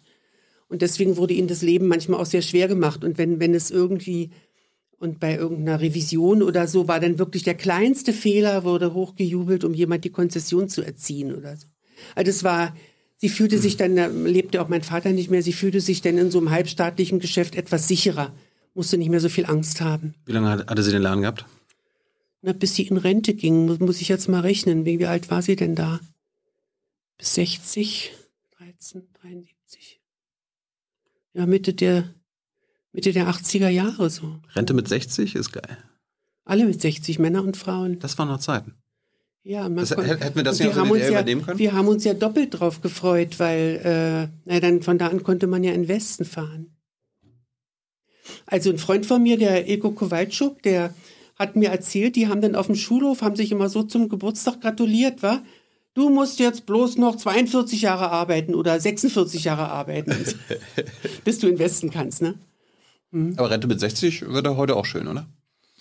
Na, bei der Lebenserwartung, die wir jetzt inzwischen haben und künftig haben werden, würde das bedeuten, dass die Jüngeren äh, fast nur noch für den, den Unterhalt der Alten aufkommen müssen. Wenn wir am System nichts ändern. Bitte? Wenn wir am System nichts ändern. Hast du einen Vorschlag, wie man das anders macht? Ja, es gibt ja erstens, könnte eine Rentenkasse für alle geben. Also ein Rentensystem ja, wäre wie in der Schweiz oder so weiter oder wie in Österreich. Jetzt, jetzt, haben wir die aber Anwälte. Trotzdem, aber trotzdem wirst du die Frage nicht los, wenn die Leute eine Lebenserwartung von 80 oder 90 haben. Im Schnitt meine ich jetzt. Und irgendwann wird das so sein. Mhm. Wenn, sie dann, wenn du dann mit 60 in Rente gehst, müssen die Jüngeren die ganze Last tragen. Ja, oder man findet andere Einnahmequellen noch. In, Zum Beispiel? In der Schweiz sind schon die Kapitaleinkünfte werden da auch, gehören auch zur Rente dazu. Das machen wir alles ja nicht. Und, und, und, und also, das stimmt. Unsere, ich finde ja, unsere Großverdiener, die Anwälte, Ärzte und so weiter haben ihre eigenen Rentenkassen, die Beamten. Ich, ich verteile, nein, das ist vor allem bei der Krankenkasse so. Ja, das auch. Also ich verteidige das jetzt auch nicht. Also auch nee, nicht nee. den Unterschied zwischen Beamtenpensionen und einfachen Renten oder so. Das, äh, das finde ich nicht gerecht. Aber, aber unabhängig davon wird es bei steigender Lebenserwartung immer schwieriger, würde es immer schwieriger, wenn die Leute mit 60 aufhören zu arbeiten. Das stimmt. Aber ja? ich, ich fand es gerade so eine schöne Idee, weil es wird ja sonst immer nur, oh, jetzt Rente mit 67 und am besten, ja. jo, die Rechten wollen ja dann irgendwie noch so bis 70 oder gar keine Rente ja, mehr oder so weiter und dann mal das Gegenteil. Aber ich muss auch sagen, es gibt ein paar Freunde von mir, man könnte das unter Umständen so ja von mir sagen, die, die sind inzwischen schon seit zehn Jahren im Ruhestand, ja, und die, die sind noch sowas von fit und arbeitsfähig. Und so sage ich mir, was hat man da wirklich, wenn man richtig gesund ist und munter, hat man da wirklich ein Recht drauf, dass einen die anderen voll finanzieren? Ja. Ja? Ja. So deine Lebensleistung. Unruhestand, sagst du, du bist im Unruhestand. Ja. Ja. Mal ja, mal nicht. Das ist ja das Schöne. Ich kann mir das, ich kann das ja selber entscheiden. Hey Leute, Thilo hier. Unsere naive Arbeit in der Bundespressekonferenz und unsere wöchentlichen Interviews, die sind nur möglich, weil ihr uns finanziell unterstützt. Und damit das so bleibt, bitten wir euch, uns entweder per Banküberweisung oder PayPal zu unterstützen. Weitere Infos findet ihr in der Podcast-Beschreibung. Danke dafür. Hast du dein ganzes Leben in Ostberlin verbracht? Oder bist du auch mal an die Ostsee gefahren? Ich komme zum Beispiel aus Malchin, also Mecklenburg-Vorpommern. Ja, wenn wir dann Platz gekriegt haben zum Urlaub machen, dann konnten wir das. Seid ihr in den Ostblock gefahren? Ungarn, Balaton und so? Ja, Ungarn, also Ungarn und Polen habe ich kennengelernt. Na, doch, CSSR auch. Hm. Was hast du da gemacht? Urlaub. Oder mal ein paar Tage hingefahren oder so. Warst du jemals im Westen vor dem Mauerfall? Ja. Wann dann? 80, 81 und 82. Wieso? Das hat mit der Kirche zu tun, weil äh, es gab immer Einladungen an die DDR-Kirche, dass sie dann im Sommer so zu bestimmten Camps oder, äh, oder so Leute aus verschiedenen Ländern eingeladen haben, die da zusammengearbeitet und gelebt haben. Und die DDR war so ein bisschen im Zwiespalt. Einerseits wollten sie das natürlich nicht, sie wollten aber auch nicht als das Land dastehen, das nie, nie, niemals jemand rauslässt. Deswegen haben sie es sehr gebremst gemacht, einige wenige, und haben immer genau geguckt, bei wem können wir denn ziemlich sicher sein, dass er oder sie zurückkommt? Und ich war verheiratet und hatte drei Kinder. Also bei mir war die Gefahr relativ gering, dass ich im Westen bleibe, ne? So. Ja, ich hatte, ich hatte, in meiner Familie hatte ich einen Fall, da war das genau so und sie ist geblieben. Ja gut, sowas, sowas gibt's, aber ich. Ähm, Kam für dich nie in Frage. Nee, das hätte ich nicht gemacht. Nee, wäre ich meines Lebens nicht. Außerdem fand ich das ja gar, damals gar nicht so interessant, in den Westen zu gehen. Ich wollte ja, also ich hätte ja später dann auch einen Ausreiseantrag stellen können oder so und die hätten mich wahrscheinlich ziemlich schnell gehen lassen, weil, weil ich war ja mittlerweile auch ein Ärgernis. Ne? Mhm. Aber wir waren ja dann auch trotzig und sagten, wir wollen hier bleiben, wollen was verändern und wenn alle gehen, die unzufrieden sind, was, was, was soll denn der Rest dann machen, ja? Und so, also ich. Nee. Also denn später, als ich schon verheiratet war, haben wir das natürlich auch manchmal überlegt. Auch vor allen Dingen, als die Kinder zur Schule dann mussten, haben wir überlegt, wollen wir wirklich unsere Kinder in diese Schulen schicken? Ja, das ist schon eine harte Entscheidung. Wann hast du angefangen, am System DDR zu zweifeln? Schon in der Schule? Naja, ich bin schon in einer Familie groß geworden, in der das so war. Also das verdanke ich meiner Mutter. Du wurdest als Regimegegnerin erzogen? Ja, so hätte das meine Mutter nicht genannt, aber die hat gesagt, hier, Kinder, setzt euch hin, hier läuft, hier, hier, hier läuft eine Bundestagssitzung, guckt euch das an, das ist Demokratie. So war meine Mutter drauf. Der Westen wurde quasi als Paradebeispiel aufgezeigt. Nein, als, als, als, als, ein, als ein demokratisches System. Meine Mutter war ja eigentlich so von Jugend an, glaube ich, eher so SPD-nah. Und da hat sie keineswegs die Bundesregierung immer unkritisch gesehen. Aber, aber sie war davon überzeugt, dass es ein demokratisches System ist, was es ja auch ist, und hat uns das nahegelegt, uns damit vertraut zu machen. Oder hätte auch sagen können, nö, ich habe was Besseres zu tun. Nee, wir fanden das schon interessant. Wie, wie war das in der Schulzeit? Wurdest du da indoktriniert? Wurde dir Ideologie beigebracht oder hast du da auch anständige Dinge gelernt? Einer, natürlich habe ich auch anständige Dinge gelernt. Also da habe ich auch viele Beispiele dafür. Aber ich erinnere mich jetzt gerade, wo du angefangen hast, daran, dass irgendwann mal einer aus der Klasse gefragt hat, warum, warum dürfen wir denn keine Westsender sehen? Ne? Da es ja auch Musik und Rätsel und, und, und Märchen und so. Ja. Und dann hat, weiß ich noch, hat die Lehrerin ein bisschen nachgedacht und hat gesagt, Kinder, wenn man euch ein leckeres Glas Saft hinstellt und da auch nur ein Tropfen Gift drin ist, würdet ihr das trinken? Ja. Und wir alle, nö. Ach du Scheiße. So war die Erziehung. Wann hast du als Kind schon von der Stasi mitbekommen? Oder dass da irgendwas nicht stimmt, nee, dass ihr überwacht werdet? Als, als junges Mädchen dann. Also da hatte ich, da war ich 14, 15 so. Und äh, ich war ja in dieser Zeit ganz besonders fromm, zusammen mit meiner Freundin Margret. Also ich komme ja nicht aus einer frommen Familie. Die hatten, die, die hielten alle gar nichts von Familie, waren auch nicht in der Kirche. Aber ich fand das denn toll. Und wo, also irgendwie war das, glaube ich, auch so ein bisschen etwas, was ich dann, äh, womit ich mich von meiner Mutter abgegrenzt habe, ja, zur Kirche zu gehen. Warum fandst Meistens du, ist es ja umgekehrt, bitte? Warum, warum fandst du Kirche interessant?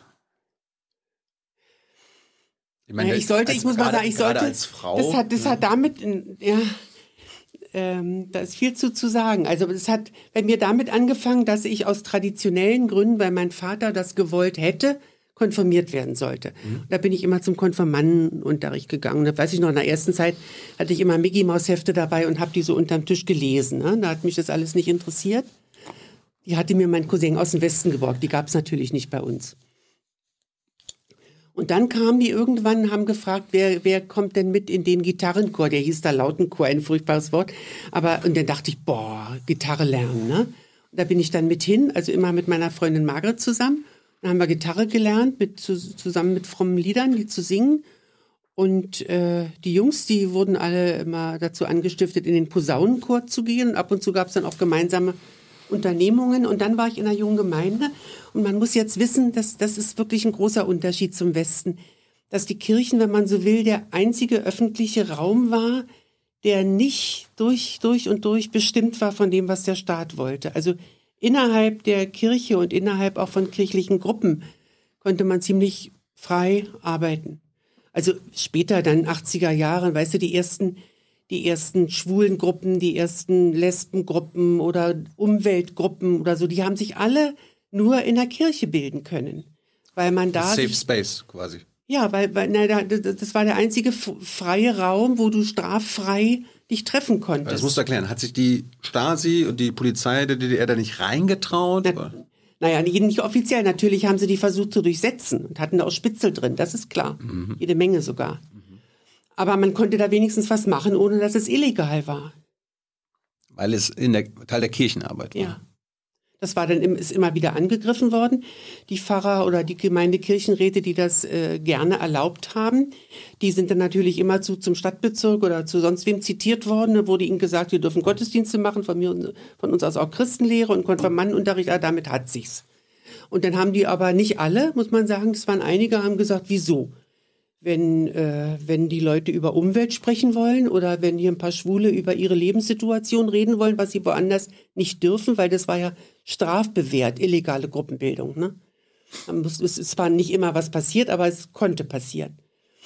Und äh, ich hatte zum Beispiel Freunde, die hatten ein Kind mit einer Behinderung und die wollten eigentlich auch nur mit anderen Eltern sich regelmäßig treffen, um über ihr Leben zu sprechen, wie sie das bewältigen. Und das war nicht erlaubt. Da hätten sie viel Ärger kriegen können. Also konnte man nur sagen, geht doch mal zur nächsten Kirchengemeinde, fragt, ob ihr da einmal im Monat einen Raum kriegen könnt. Und dann seid ihr eine kirchliche, kirchliche Elterngruppe, die diskutiert. So. Und dann, dann war schon wieder eine Gruppe entstanden. Und so wuchs das, ja. Hier und da und da, nicht überall, aber an vielen Gruppen.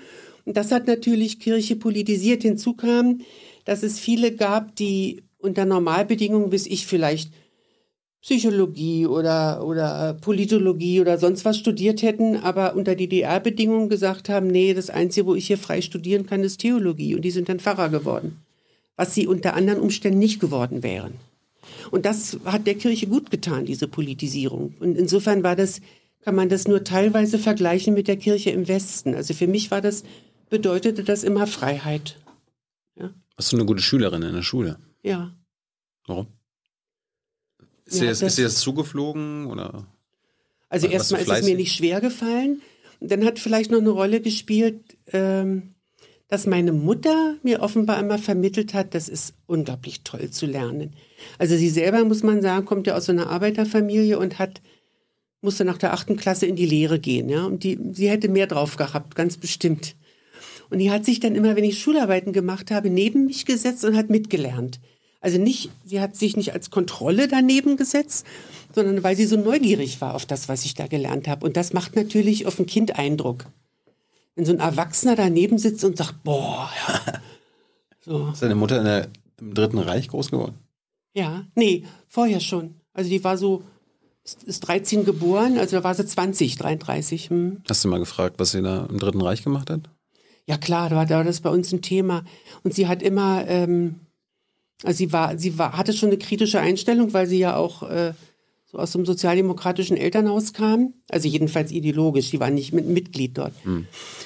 Und äh, dann hat sie uns oft erzählt, dass sie sich schämt, dass sie nicht den Mund aufgemacht hat im, im, in der Nazi-Zeit. Das, ich, das habe ich ihr eigentlich hoch angerechnet, dass sie uns das gesagt hat, ja. Weil das war, war ja auch die Botschaft, es ist besser, den Mund aufzumachen. Und wenn man es nicht macht, kann einem das ein Leben lang zu schaffen machen. Das hat sie ja zugleich mitgeteilt. Ne? Also ich, ich finde, da hat sie uns eigentlich was Gutes mitgegeben. Und im Prinzip hast du das ja in der anderen Diktatur, der Nachfolgediktatur, dann umgesetzt. Ja, du hast den ich, Mund weiß, aufgemacht. ich weiß nicht, ob das jetzt, das war bestimmt nicht die Ursache und welche Rolle das gespielt hat, aber auf jeden Fall war das so eine Ermutigung, nicht den Mund zu halten, wenn einem was nicht passt, ja. Das schon, Der Nazistaat war ja ein Unrechtsstaat, war das die DDR auch. ja. In gleicher Weise wie der Natürlich Nazistaat. nicht gleich. Keine Diktatur ist wie die andere. Und ich musste nie- zumindest in der, in der späteren DDR musste man nicht mehr um Leib und Leben fürchten. Also das ist auch im Vergleich zu anderen Diktaturen auf dieser Welt doch, doch was sehr anderes. Aber natürlich war es, war es ein auf Unrecht gegründeter Staat, weil es gab ja keine demokratisch legitimierte Macht. Es gab keine, es gab keine, äh, keine Gewaltentrennung. Es gab keine der, das Volk hatte mit der Bildung der Regierung nichts zu tun, auch nicht mit der, mit der, mit den Parlamenten, die es gab. Und insofern, natürlich gab es, äh, das ist aber, das gilt aber für die Nazi-Zeit auch, natürlich gab es auch vieles, was völlig in Ordnung war, weiß ich, Familienrecht oder, oder äh, Straßenverkehrsordnung oder sowas, ja. Und äh, also dass, dass in einer Diktatur auch etwas geschieht, was völlig legal und in Ordnung ist, das, das ist ja kein Widerspruch dazu. Und natürlich gibt es in einer Demokratie auch Unrecht. Ja? Aber was ich meine, ist ja nicht die Alltagserfahrung, sondern, sondern die Grundlagen eines Staats. Wenn ich sage, wenn ich Unrechtsstaat sage. ich, ich hatte letztens Susanne Henning-Welzow, die neue Vorsitzende der Linken, die wollte das nicht so klar sagen, weil hat, hat sie Fritz das, Bauer. das wundert mich jetzt nicht, ja. Ja. Ja, aber äh, sie hat dann Fritz Bauer ange angebracht, der ja quasi sein Verständnis vom Unrechtsstaat. Äh, der, Begriff, der, Begriff ist schon älter. Genau, ja, klar. Aber Fritz, für sie äh, zählt der Fritz Bauer Begriff des Unrechtsstaates und darum würde sie die DDR nicht als Unrechtsstaat bezeichnen, sondern sie hat es als kein Rechtsstaat. Ich meine, es denkt, das, das weißt du ja auch, viele denken, auch viele ehemalige aus der DDR, okay, wenn wir jetzt Unrechtsstaat sagen, dann ist das es eine gibt, Gleichsetzung mit dem Naziregime. Nee, nee äh, das, das auch, aber es gibt auch diejenigen, die meinen, dass damit ihr Leben Unrecht gewesen wäre. Ja. Und das, äh, also man, da rede ich mir den Mund fusselig. Ich sage, ich, ich habe, ich würde gar nicht auf die Idee kommen, wenn, wenn, wenn jemand die DDR Unrechtsstaat nennt, das auf mich persönlich zu beziehen. Ja? Genauso wie ich auch äh, ähm, Verbrechen begehen kann, wenn ich in einer, wenn ich in einer Demokratie lebe. Das, das, das gibt's ja alles.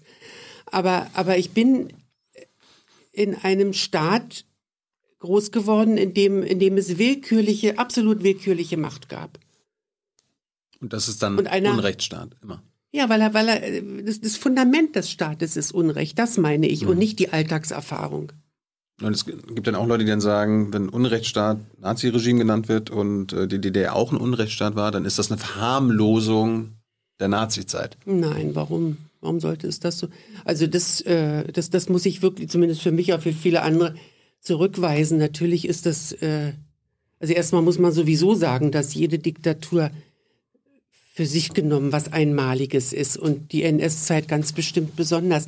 Also ich habe es an einer anderen Stelle gemerkt. Als ich Bundesbeauftragte war, kamen zu mir manchmal auch Gäste aus dem Ausland und einmal waren welche da, ich weiß leider nicht mehr, welches lateinamerikanische Land, aber es waren Leute, die entsetzliche Zeiten hinter sich hatten und die auch äh, miterlebt haben, wie große Teile ihrer Familien ermordet wurden und so. Und die, und ich hatte Hemmungen, mit denen zu sprechen, weil ich dachte, Mensch, was, Stasi, was ist Stasi dagegen, was die erlebt haben hier, ja. Hm. Und äh, dann habe ich denen das aber auch gesagt, dass ich, nachdem die so von sich erzählt hatten, dass ich ein Problem damit habe, jetzt von uns zu erzählen, weil das, was sie persönlich mitgemacht haben, unvergleichlich schlimmer war. Und dann sind wir uns aber schnell einig geworden, dass wir letzten Endes dieselben Fragen haben. Und nach jeder Diktatur dieselben Fragen erscheinen. Was machen wir mit den Opfern? Wie, kann den, wie können wir denen gerecht werden? Was machen wir mit den Tätern? Wie kriegen wir heraus, was passiert ist, was, was wirklich war? Mhm. Und wie bauen wir eine einigermaßen zivile, gerechte Gesellschaft wieder auf? Und das, egal wie schlimm die Diktaturen waren, welcher Art sie waren, diese Fragen entstehen hinterher immer. Immer dieselben Fragen. Ich habe mal in den Einigungsvertrag von damals geguckt. Da, da heißt es ja auch nicht Unrechtsstaat, sondern SED Unrechtsregime. War das so eine politische ja. Kompromisslösung? Naja, ich würde, ich, ich spreche auch immer von einer SED-Diktatur, weil äh, das trifft ja viel mehr als DDR-Diktatur oder so, ne? Das ist ja doppelt gemoppelt. Also letzten Endes, die Macht hatte ja die Partei. Es war auch kein Stasi-Staat. Es war eine SED-Diktatur. Die, die Stasi war Dienstleister. Ein wichtiger Dienstleister. Hast du jemals direkt mit der Stasi was mal zu tun gehabt? Wurde es mal angesprochen? Haben sie dich mal äh, eingeschüchtert? Ja, zweimal für, für kurze Zeit festgenommen worden. Und die hatten ja, sie hatten ja zwei äh, Arten, äh, zwei Techniken sozusagen, mit der Opposition umzugehen. Also das eine war versteckt und heimlich, Mikros und so weiter. Und das andere war sehr offen, um uns einzuschüchtern. Also, dass man, wenn man aus dem Haus von Freunden kam, sich einer direkt vor, vor einem aufgebaut hat und das Gesicht fotografiert hat und so. Ja, natürlich gab es das auch. Echt? Ja. Hm. Oder sie standen, standen wirklich mit zwei Autos. Äh, haben wir Zeit für Dönekens? Klar. Ja. Also bei meinem Freund Werner, äh, wir hatten, haben ein Fest gefeiert, da waren 20, 30 Leute da und unten vor der Tür standen zwei Ladas mit off, äh, offensichtlich Stasi-Leuten, man erkannte die ja irgendwie auch. und traten da von einem Bein aufs andere. Und wir hatten das Fenster offen und Musik und haben da, und dann haben irgendwann mal Werner und ich auf dem Fensterbrett gesessen und eine geraucht. Und dann sagte der plötzlich, guck, guck, guckst du dir mal an die armen Schweine, ja, haben wir es nicht viel besser? Der hatte recht, ja.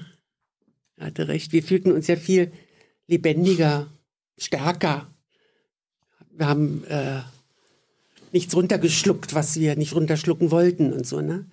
Und insofern haben sie mir, nee, das ist übertrieben zu sagen, sie haben mir leid getan, aber es war das ärmere Leben. Wir müssen gleich nur über die Stasi-Unterlagen äh, reden. Aber Gott, was wollte ich jetzt fragen? Warum du studieren konntest? Meine, meine Mutter. Ich habe ja nicht studiert. Du hast gar nicht studiert? Nö. Ich dachte, du hast studiert. Redest, redest du trotzdem mit mir? Ja. Danke. Mhm. Ich hätte mir jetzt gemerkt, du hast äh, Außenhandel und sowas. Ja, studiert. später dann so. Ach, später. Das war ein Frauensonderstudium. Also erstmal habe ich, ähm, das war aber mehr eine private Entscheidung, dass ich nicht nach dem Abi studiert habe, weil meine Mutter fand, das war toll, dass wir. Aber hättest du das können? Weil meine Mutter wollte auch, aber durfte dann nicht. Doch, ich konnte. Aber das war wirklich, also wenn du über die DDR sprichst, musst du sowieso, lerne das jetzt, ja, musst du sowieso immer genau sagen, worüber du sprichst, also über welches Jahrzehnt zum Beispiel und wo. Und das äh, Meine, war, meine Mutter so Ende der 70er. bitte? Bei mir, bei Ja. meiner Mutter war es Ende der Ja, 70er. das, das wechselte auch immer mal, hing auch sehr davon ab, wie das regional gerade entschieden wird. Und als ich das Abi machte, war es gerade so, obwohl ich zuvor aus der FDJ ausgetreten bin, ich sollte studieren. Und die Klassenlehrerin kam sogar noch zu meiner Mutter und wollte sie agitieren. Aber in diesem Falle war es eine private Entscheidung, dass ich nicht studiere. Das kann ich also der DDR nicht vorwerfen. In diesem Fall bei meinen Kindern war das anders. Sie durften nicht studieren. Warum Außenhandel? Hast du, hast du irgendwie Naja, gerechnet, das dass du mal nach draußen kommst? Ja.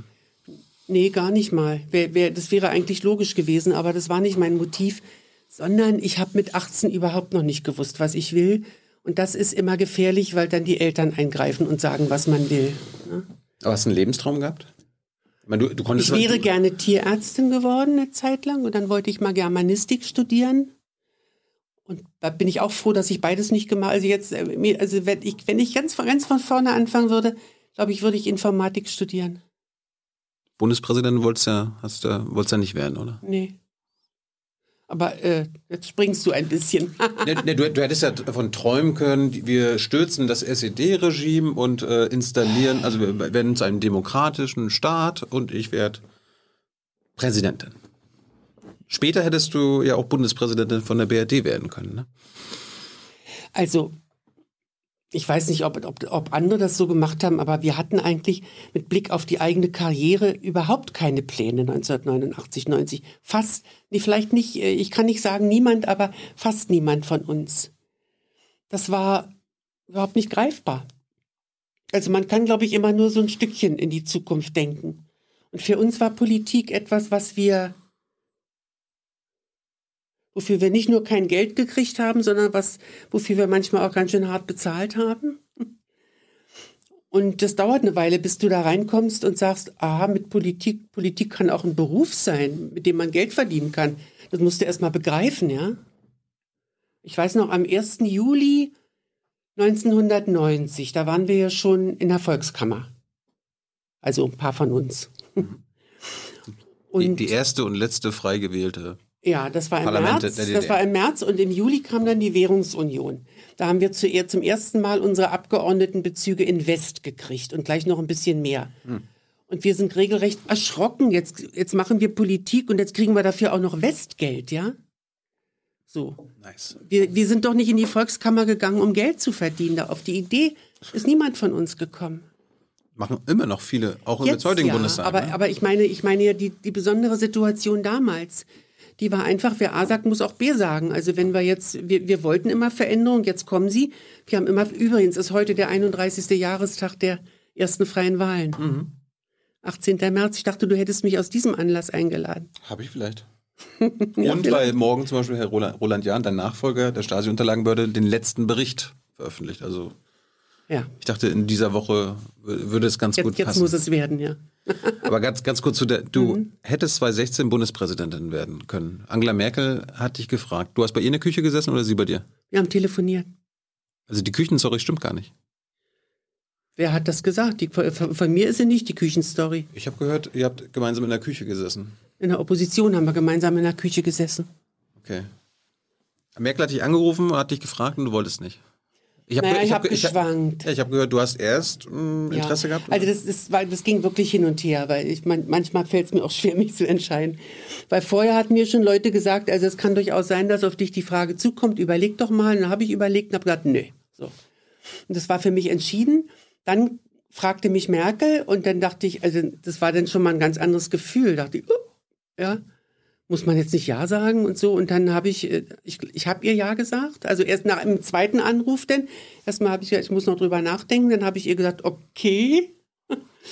Und dann kriegte ich es aber in den Tagen danach derartig mit der Angst, Warum? dass ich angerufen habe und gesagt, ich will das nicht machen. Du hättest die erste Frau an der Spitze unseres Ja, Staates wenn es, äh, das, das hätte ich ganz toll gefunden. Wenn es nicht um mich gegangen wäre, hätte ich das ganz toll gefunden, wenn das eine Frau macht. Aber Mhm. Ich, hast du dich nicht qualifiziert genug gefühlt oder? Ah, eine gute Frage. So ganz habe ich es immer noch nicht rausgekriegt. Also erstmal spielte eine Rolle, manchmal sind es ja auch Kleinigkeiten. Ich hatte gerade eine Knie-OP und ging in der Zeit so an Stützen. Dann fühlst du dich auch nicht so stark und, und so. Ich, ich, also, wenn man so gesund durch die Gegend springt, hat man vielleicht auch ein anderes Gefühl für die eigene Kraft, ja. Kann schon sein. Also ich rate jetzt mal so rum. Also, Aber- aber du- und dann habe ich, vor allen Dingen hatte ich auch Angst, denn dass mein Leben nicht mehr mir gehört. So. Ja. Ich war ja gerade wieder so schön privatisiert nach und das fand das eigentlich gut. Also ich bin gehöre ja nicht zu den Politik-Junkies, ne? Zum Glück, das kann man sich nicht aussuchen, aber ich habe das eigentlich immer angenehm gefunden, wieder Privatperson zu sein. Aber beim zweiten Anruf bei Merkel, als Merkel gefragt hat, hast du erstmal Ja gesagt. Hat, Ja. sie, hat sie sich gefreut? Ich habe eher so ja gesagt. Hast du, sie, hast du sie gefragt, wenn sie ist CDU-Vorsitzende damals gewesen, warum sie eine Grüne? das habe ich sie nicht gefragt. War dir egal. Nee, aber das war, es war eigentlich klar. Also es ging, es, es hatte was mit den Mehrheitsverhältnissen im Bundesrat zu tun. Und es war klar, wenn die CDU mit den Grünen zusammen Kandidaten präsentiert, dann ist das in der Bundesversammlung, nicht im Bundestag, mehrheitsfähig. Ja. So. Ich hätte dich gewählt. Ich war auch Danke. ich war Teil der Bundesversammlung. Ja? Ja. Toll. Ja. Also wegen dir haben wir jetzt Steinmeier. So kann man es sagen. Ja, kann man so sagen. Wobei, äh, nee, das wäre ja dann auch nochmal eine Wahl gewesen. Also das weiß Ja, man ja nicht. Also die SPD hätte natürlich Steinmeier präsentiert und dann hätte man sehen müssen, wer, wer, da, wer gewählt wird. Nicht? Und also er hatte ja mir gegenüber zwischendurch auch, auch eine ganze Reihe von, von Eigenschaften, die man als Vorteil bezeichnen muss. Also er hatte internationale Erfahrung, war sicher auf diesem Parkett.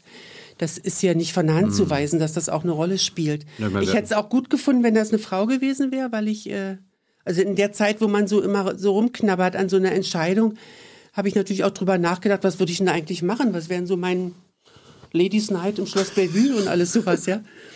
Aber äh, und ich hatte natürlich auch das Gefühl, also auch wenn man da keine tagespolitischen Entscheidungen treffen kann, dass man doch den öffentlichen Diskurs äh, beeinflussen kann, dass ich die Möglichkeit habe, bestimmte Gruppen auch zu ermutigen, zu protegieren, einzuladen. Ne? So macht man das ja als in diesem Amt. Aber äh, ich bin eigentlich jetzt ganz froh, dass ich das, dass ich Nein gesagt habe. Hast du nicht bereut bisher? Nee, bis jetzt noch nicht. Wie, wie hat Das Merkel, war, das war für mich, äh, es war nicht gut und schlecht, das war für mich die richtige Entscheidung, so kann ich es vielleicht sagen. Und ich bin, ich bin manchmal, glaube ich, auch nicht so selbstsicher, wie es scheint und habe mir auch, das hatte ich ja früher von mir schon erlebt, wie ich mich manchmal gräme, wenn ich irgendwas so suboptimal gemacht habe oder so und und da, das dann auch noch wirklich in einer ganz anderen Öffentlichkeit als, als, als Landesministerin oder als Bundesbeauftragte, ja, dachte ich auch, Mensch, und dann ich meine, jetzt haben wir einen Bundespräsidenten. sitze ich da im, in, einer, in so einer Villa im Grunewald unten, unten im Keller des BKA. Ich, ich, ich weiß nicht, ob ich so ein. Ich meine, jetzt haben wir einen Bundespräsidenten, der für Folter mitverantwortlich war. In Sachen Kurnaz und Guantanamo hat er ja auch eingeräumt. Darum habe ich zum Beispiel nicht für ihn gestimmt. Hm, Warst du Teil der Bundesversammlung? nein, also bei dieser natürlich nicht. Wenn man da vorher im Gespräch war, wird man nicht in die Bundesversammlung berufen. Davor war ich zweimal in der Bundesversammlung. Hast du das Nein dann auch Merkel zuerst mitgeteilt? Wie nochmal? Du hast ja erst ihr beim zweiten Anruf Ja gesagt. Hast du ihr dann das Nein auch persönlich gesagt? Ein paar Mhm. Tage später. Wie hat sie da reagiert? So, ach du Scheiße, mein Nein. Plan. Nein, also Merkel ist ja wirklich das gewohnt, auch mit, äh, mit, mit Entscheidungen umzugehen, die ihr nicht passen. Ne? Hm. Also ich habe ich hab sie schon, ich muss mal sagen, ich habe sie mit schlechtem Gewissen angerufen, weil ich vorher Ja gesagt habe. Also ein Hin und Her ist ja auch eine Zumutung. Ja. Ne? Und äh, habe dann so ein bisschen rumgedruckst und habe ihr das dann gesagt und sie hat da ganz gelassen drauf reagiert. Und, Kommen wir mal zur Stasi-Unterlagenbehörde. Du warst ja die Nachfolgerin von Gauck. mhm.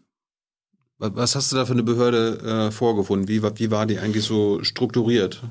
Oder war das alles so, hier alle Dokumente in einem Raum und du hast die Mitarbeiter nur gesagt, so hier, guckt mal danach oder was? Nein, das war schon ganz schön professionalisiert nach den ersten zehn Jahren. Mhm. Das war ja, also äh, im Grunde war jedes Jahrzehnt ein sehr anderes Jahrzehnt. Also das erste Jahrzehnt, da mussten die sich ja erstmal alle überhaupt durchbeißen, da musste die Behörde aufgebaut werden. Da, da war auch der öffentliche Streit viel stärker und emotionaler, äh, meistens im Zusammenhang mit irgendwelchen Enthüllungen, dass Leute enttarnt wurden als IMs und da, da ging es ja dann wirklich auch Boah, es waren ja Schlachtzeilen manchmal über Tage. Und das war in dem zweiten Jahrzehnt, als ich in dem Amt war, schon nicht mehr so stark. Da gab es es noch ab und zu, aber nicht mehr so stark. Dafür hatten wir dann, wie gesagt, diese, diesen Rechtsstreit an der Backe. Das hatte ich ja fast noch übernommen. Das, hing, das hing mit der Spendenaffäre damals zusammen mit Kohl. Und irgendeiner hatte mal gesagt, ach, wenn man da mal in die Stasi-Akten reingucken würde, vielleicht würden wir darüber was finden, ne? Und mal ganz davon abgesehen, dass solche Unterlagen gar nicht herausgegeben werden dürften, hatte das, hatte das denn die Runde gemacht und er hat irgendwie Panik gekriegt und hat von Anfang an gesagt, kommt überhaupt nicht in Frage. Das Gesetz lässt es allerdings, das Stasi-Unterlagengesetz lässt es zu, dass Unterlagen von Personen des öffentlichen Lebens, wenn es sich nicht um sehr private Informationen handelt, verwendet werden dürfen, rausgegeben werden dürfen an Wissenschaftler und Journalisten und so. Und das wollte er nicht.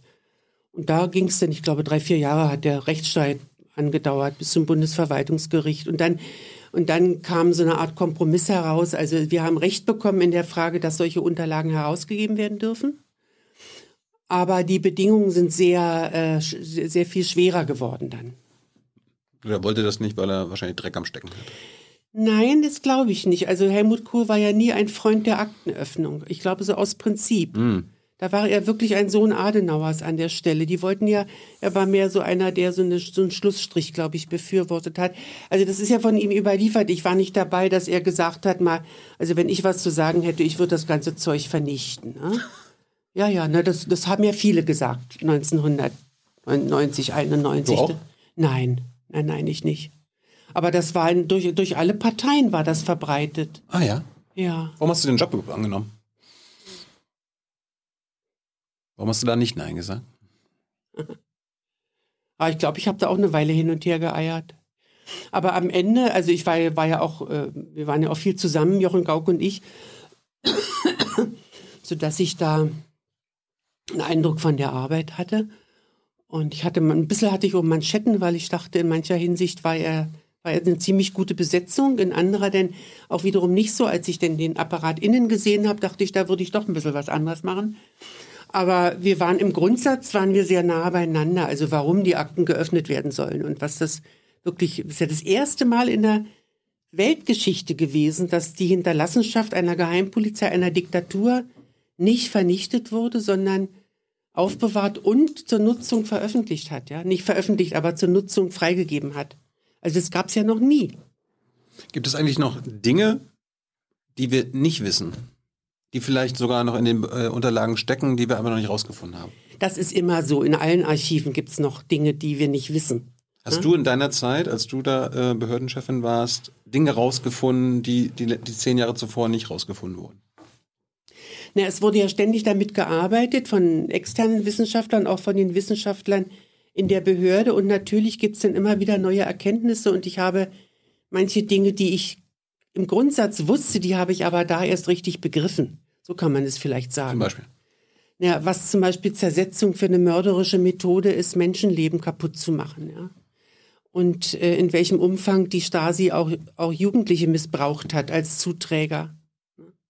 Also das waren schon Wie, wie denn? Kannst du das beschreiben? Naja, indem sie die auch angeworben haben. Also wenn, wenn da wurde ein Junge, wie ich, 16 oder so, wurde zum Direktor gerufen. Und dann hat der Direktor gesagt, hier wollen zwei Leute mit dir reden und hat den Raum verlassen.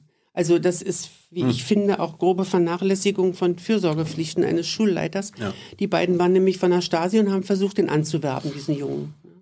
Und es laufen heute noch Leute rum, die, glaube ich, ein fürchterlich schlechtes Gewissen haben, weil sie damals mitgemacht haben als Jugendliche. Dabei sind das Missbrauchsopfer. Und ich habe fast in, fast in jedem Vortrag habe ich immer gesagt, das sind Leute, die sich vielleicht nicht trauen, aber sprechen sie darüber. Sie sind missbraucht worden. Ja?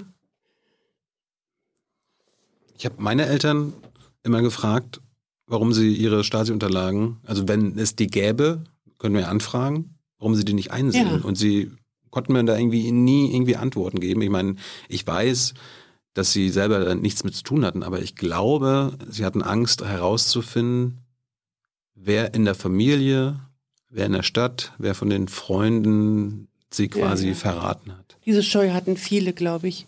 Aber es gibt ich glaube, bis heute haben diese Scheu manche und wollen nicht reingucken. Ne? Ja. Aber ich äh, werde nie vergessen das Gespräch mit einer Frau, die, die auch so lange gewartet hat und irgendwann hat sie dann doch Akteneinsicht gehabt. Und dann sprach sie mit mir und sagte, Frau Bürtler, ich bin so froh, dass ich das gemacht habe. Jetzt weiß ich endlich, dass ich meinen Leuten vertrauen konnte. Also das Misstrauen, oh, ja. ja, das Misstrauen, äh, äh, es gibt ja massenhaft Misstrauen in so einer Diktatur und auch in der Zeit danach. Ne? Und es ist eine schwere Entscheidung zu sagen, okay, ich will es jetzt wissen. Aber nach meiner Erfahrung sind die meisten hinterher froh, wenn sie wissen, was los war. Auch wenn, auch wenn es schwer war und sie unangenehme Dinge da zur Kenntnis genommen haben. Letzten Endes kommen wir doch alle mit den Tatsachen besser zurecht als mit Fantasien, oder? Ist auch die einzige, die einzige Voraussetzung, später miteinander klarzukommen, wenn die Karten mal auf dem Tisch lagen. Gab es Grenzen der Stasi-Überwachung? Was meinst du jetzt in der, in der DDR? Hm. Ich meine, klar, es, gibt, es gab technologische Grenzen. Also die Stasi heute würde sich wahrscheinlich über die heutigen, sagen wir mal, demokratischen Überwachungstechnologien quasi dumm und dämlich äh, freuen. Ja, na, das sind jetzt technische Dinge, das ist was anderes. Aber ja. also erstmal gab es so eine gewisse Spannung. Die Stasi hatte natürlich mehr so eine Mentalität, die Leute alle festzusetzen, über die sie was herausgefunden hat und so auch mal draufzuhauen während äh, zumindest in der späten DDR die SED dann, dann äh, schon auf einem anderen Trip war. Die wollten international als ein ziviler, menschenfreundlicher Staat dastehen. Und hatten natürlich nicht das geringste Interesse, dass jede Woche im Spiegel steht, wer jetzt in den Knast gegangen ist. Ne? Und da gab es natürlich auch, das erzeugt ja schon mal eine gewisse Spannung. Ne? Mhm. Und äh, also insofern, aber sie waren letzten Endes, waren sie natürlich weisungsgebunden, die Stasi. Sie mussten das machen, was die SED ihnen gesagt hat. Die SED war der Herr im Haus. Und die, sie nannten sich ja selber ganz stolz Schild und Schwert der Partei. und nicht etwa Schild und Schwert der, des Volkes oder Schild und Schwert der Verfassung oder so. Nee, nee, Schild und Schwert der Partei. Und das war auch ihr Auftrag. Kannst du, ich meine, die Stasi galt als der beste oder als einer der besten Geheimdienste der Welt. Warum? Wenn's, wer, wer sagt das? Habe ich immer wieder gelesen, so bin ich auch aufgewachsen. Schon, man liest viel. Also einer der besten Auslandsgeheimdienste aller Zeiten.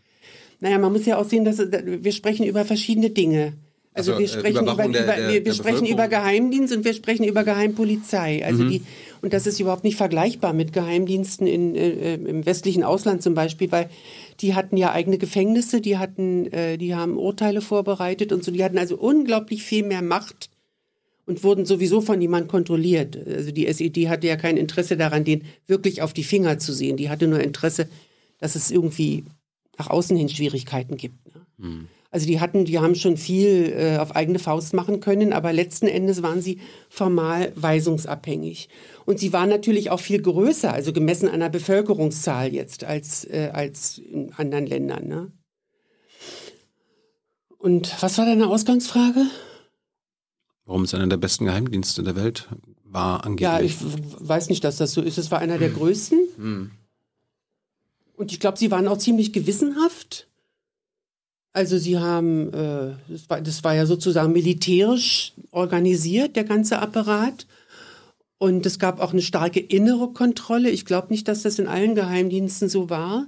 dass also genau immer, äh, also die Kontrolle nach innen war ja mindestens so groß wie die nach außen. Also deswegen ist das schwer vorstellbar, dass so eine Geschichte wie in ähm, das, äh, das Leben der anderen, ja, dass praktisch ein, ein Stasi-Mann sozusagen ein ganzes Schicksal quasi in der Hand hat und darüber entscheidet, wie viel überwacht wird oder auch nicht und mhm. was dann aus den Leuten wird.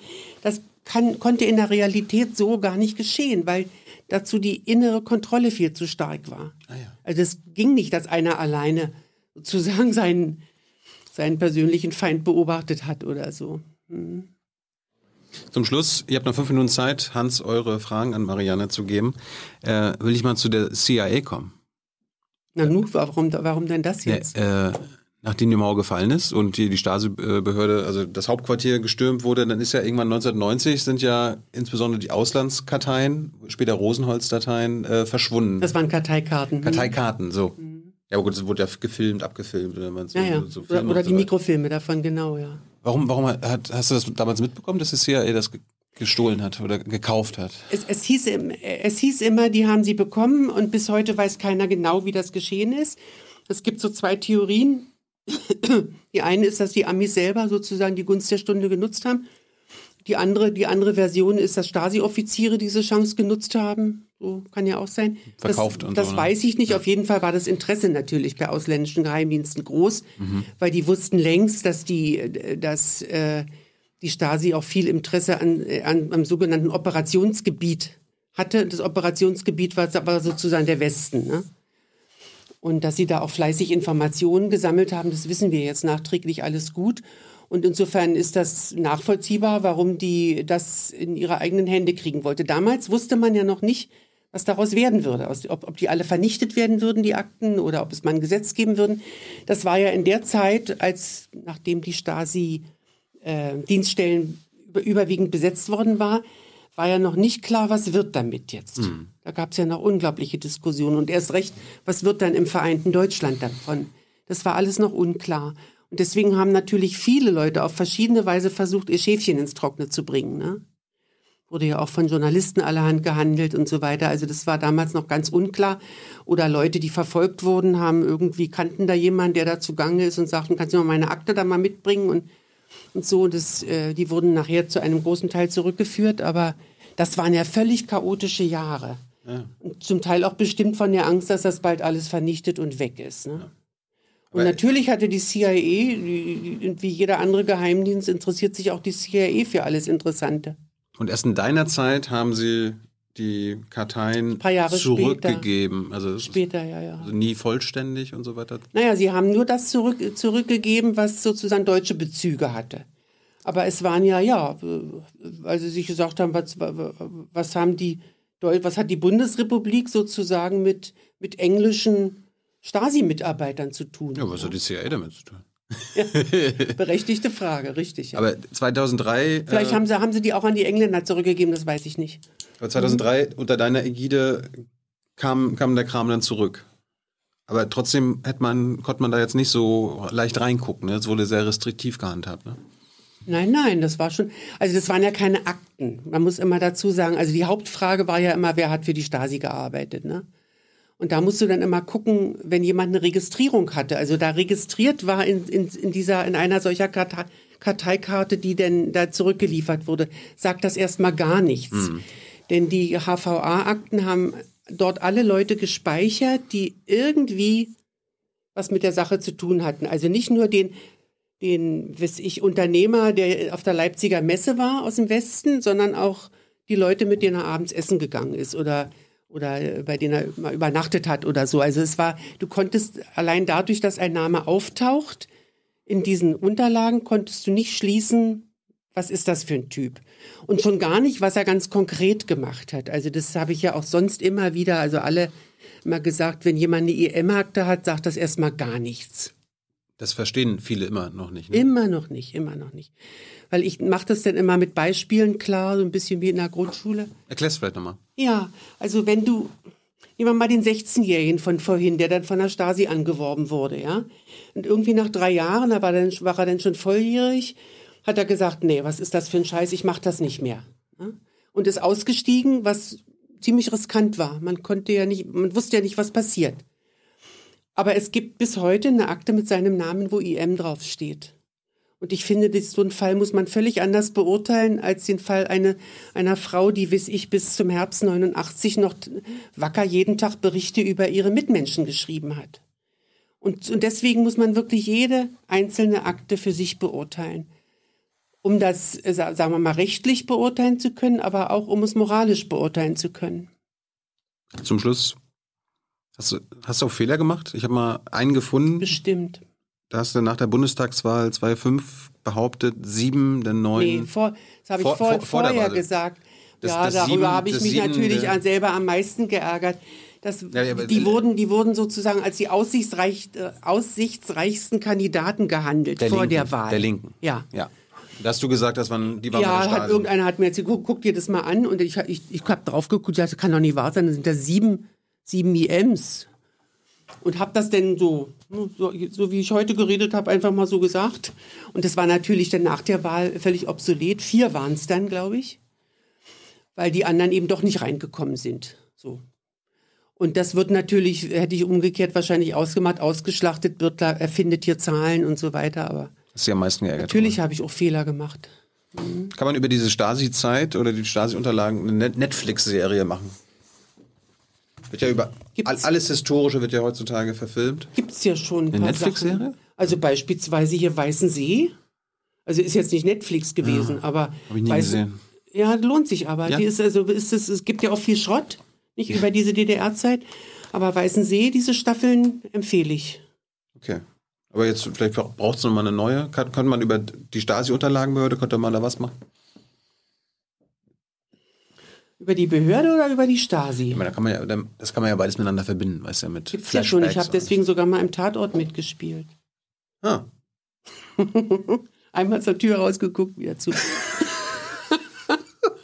haben die Leute erkannt? Also, ja, ja. Haben sie ja, da angerufen, so, was gerade im Fernsehen? Marianne, vielen Dank für deine Zeit.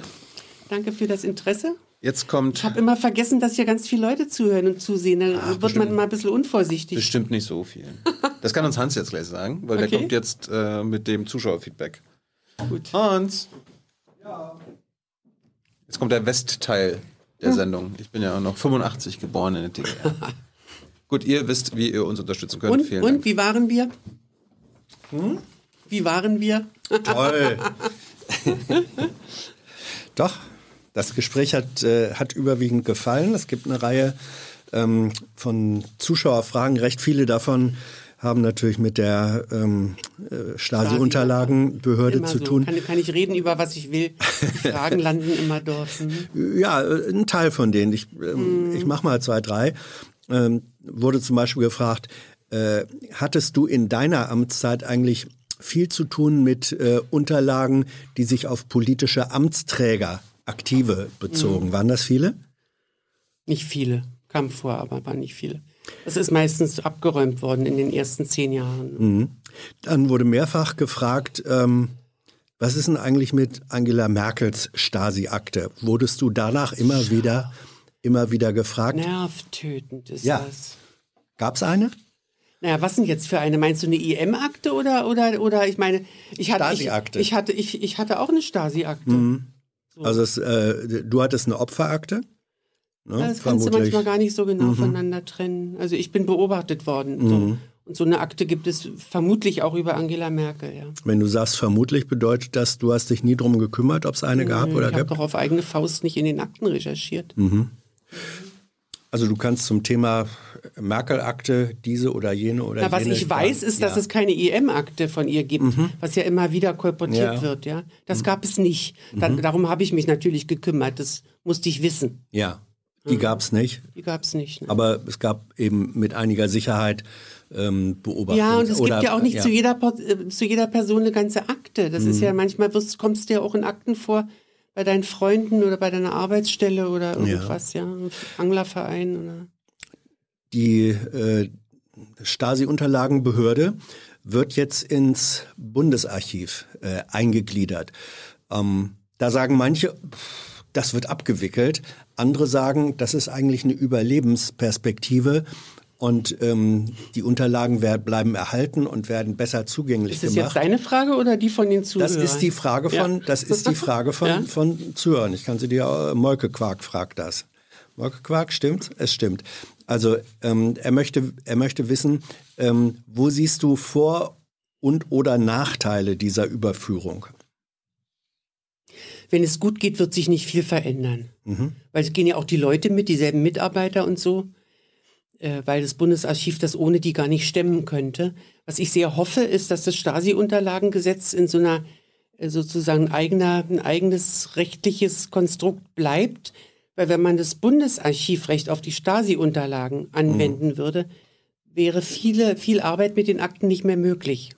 Also sie müssen, das wäre deine, so verstehe ich das, dein, deine politische Forderung, Zugang und Arbeitsmöglichkeiten müssen auch unter dem neuen Dach dürfen, so dürfen- erhalten dürfen bleiben sich wie nicht bisher. verschlechtern, ja. Mhm. Okay. Ähm, dann äh, wurde äh, und, und wird gefragt, Wofür machen wir denn das jetzt eigentlich? Ist, ist es, das ist Teil des Videos. Das ist sozusagen. ach, das ist Teil des Videos, das wusste Ja. ich doch gar nicht. Und des Livestreams. Okay. Alles, was du jetzt ich dachte, gesagt mal, hast. ich dachte, du stellst jetzt hier private, persönliche Fragen oder Auf gar keinen willst, das, Fall. willst mit mir so eine Art Feedbackrunde machen oder so? Das ist, Nein, das na denn los. Dann, dann Ja, aber wir weiter. Mhm. sind ja schon mittendrin. los war schon. ähm, es wird dann auch gefragt, ähm, was unterscheidet eigentlich Stasi von der heutigen, von der Arbeit des heutigen Verfassungsschutzes? Sehr viel. Mhm. Also der Verfassungsschutz ist, ist ein Geheimdienst. War und die Stasi doch auch. war, war, nur, war, war auch Geheimdienst, aber sie war auch Geheimpolizei Mhm. mit eigenen Gefängnissen und eigenen, eigenen Vollmachten. Die durften viel mehr machen und waren auch sehr viel größer. Mhm. Und vor allen Dingen sind sie nicht kontrolliert worden. Während der Verfassungsschutz, zumindest muss man mal sagen, der, der äh, formal auch ein Kontrollgremium hat. Formal. Ne? Und es hängt, naja, es hängt natürlich von der Sorgfalt ab der Abgeordneten und auch von uns allen als Öffentlichkeit, wie viel Kontrolle wir verlangen und, äh, und wissen wollen. Dann wird gefragt, du warst ja auch mal Bildungsministerin in Brandenburg. Ähm, wie, äh, wie erklärst du dir oder wie findest du das, welche auch Wissenslücken heute äh, bei Menschen, bei jungen Erwachsenen, vielleicht auch Schülern äh, sichtbar werden? Die in der DDR-Zeit zur Schule gegangen sind oder nee? Nee, nee, nee, von, von denjenigen Ach, die heute? Menschen, von, von den heutigen jungen Erwachsenen. Natürlich hängt es jetzt auch von denen selber ab, weil die, äh, kommt immer darauf an, wofür man sich interessiert. Der eine lernt viel in der Schule, der andere weniger. Muss man erstmal voraussetzen. Ist nicht nur eine Frage der Schule. Aber vor kurzem habe ich zum Beispiel nachgedacht, warum gibt es nicht eigentlich ein Unterrichtsfach, was Recht heißt? Also wo, wo die Grundlagen von Gesetzlichkeit, von Recht oder auch von Justiz oder so vermittelt werden. Davon weiß man eigentlich fast nichts, wenn man aus der Schule kommt, ja. Aber es gibt auch noch andere Gebiete, wo ich sage, ist eigentlich schade, dass es. Und dann muss ich allerdings auch sagen, es ist von Schule zu Schule verschieden. Ich, es, ich habe ja viele Schulen besucht. Ja. Und in manchen geht mir das Herz auf und manche riechen immer noch nach DDR. Ja. Äh, Im Rückblick sagst du, da hätte die Bildungsministerin Marianne Bürtler was anderes oder was Besseres machen müssen? Gibt es solche Was? Fragen? Also beispielsweise hätte ich die Gesamtschulen nicht Gesamtschulen nennen dürfen. Weil ich hat, habe nicht gewusst, dass mit dem Begriff Gesamtschulen eine jahrzehntelange Diskussion und eine sehr feindselige Diskussion im Westen stattgefunden hat. Und das wurde sozusagen damit übertragen. Also mit, unter Gesamtschule habe ich verstanden, Schule für alle, ne? ohne dieses, dieses frühe Sortieren in die unterschiedlichen Bereiche. Aber das war im Westen unglaublich heftig umstritten und dann ist sozusagen dieser Streit, hat sich natürlich auch ausgeweitet auf den, auf den Osten. Also ich, ich habe das sehr bedauert, weil es dann nur noch um Strukturen ging, während wir ja vorher, vor 1990 und ganz am Anfang vor allen Dingen meinten, dass die Schulen sich inhaltlich ändern müssen.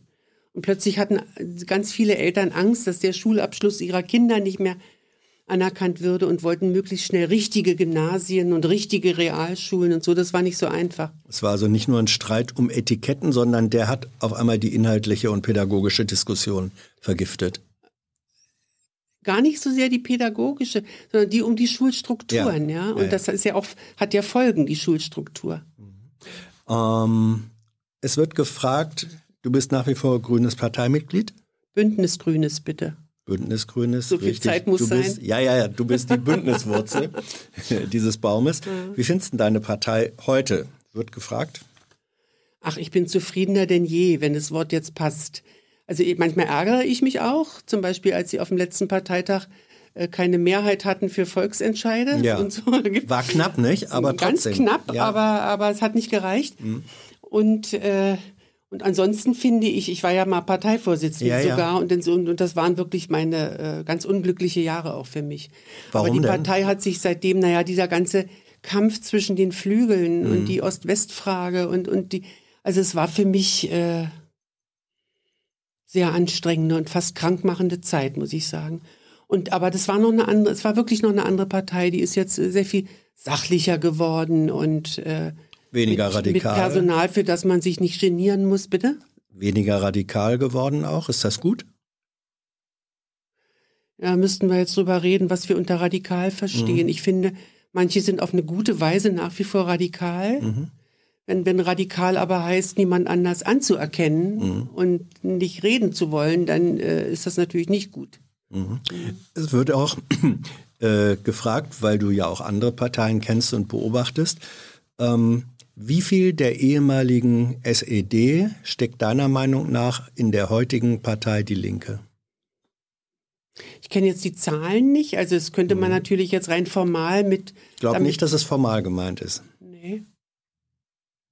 sondern an inhaltlichem, wenn man so will, politischen Gedankengut dieser oder jener Art. Na, manchmal bin ich schon erstaunt, dass es eine gewisse Kontinuität gibt, wenn ich an das sehr merkwürdige Verhältnis der Linkspartei zu Russland denke, dieses ungeklärte, immer etwas wabbelige, nicht konfrontative, ja. Ja? Auch mit Blick auf die Vergangenheit, finde ich, äh, äh, entdeckt man noch Reste, sagen wir mal so. Die prominenteste Figur der Linken ist Bodo Ramelow. Das ist ein, was hätte der mit, Ja, oder mit Gregor Gysi, der bis Ja. heute seine Stasi-Tätigkeit nicht eingeräumt hat. Ne? Also uns anlügt, wenn man so will. Mhm. Das ist deine Überzeugung oder dein Wissen? Mein Wissen. Ja. Der, der Bundestag hat das übrigens auch, der hat das ja äh, nach, nach zweijähriger Untersuchung mehrheitlich beschlossen, dass es so ist. Das ist ja jetzt nichts Erfundenes. Ähm, was hatten wir hier noch? Oh ja. Ab wann darf man ein, das Heimatministerium, das aktuelle BMI ist ja auch Ministerium für Heimat, ich denke, dass das gemeint ist, Das ist aber jetzt sozusagen äh, mehr so ein Kosename, oder wie? Nee, nee, nee, nee, nee. Ähm, Horst Seehofer ist, ist der Bundesminister äh, des Inneren für Heimat und Bau.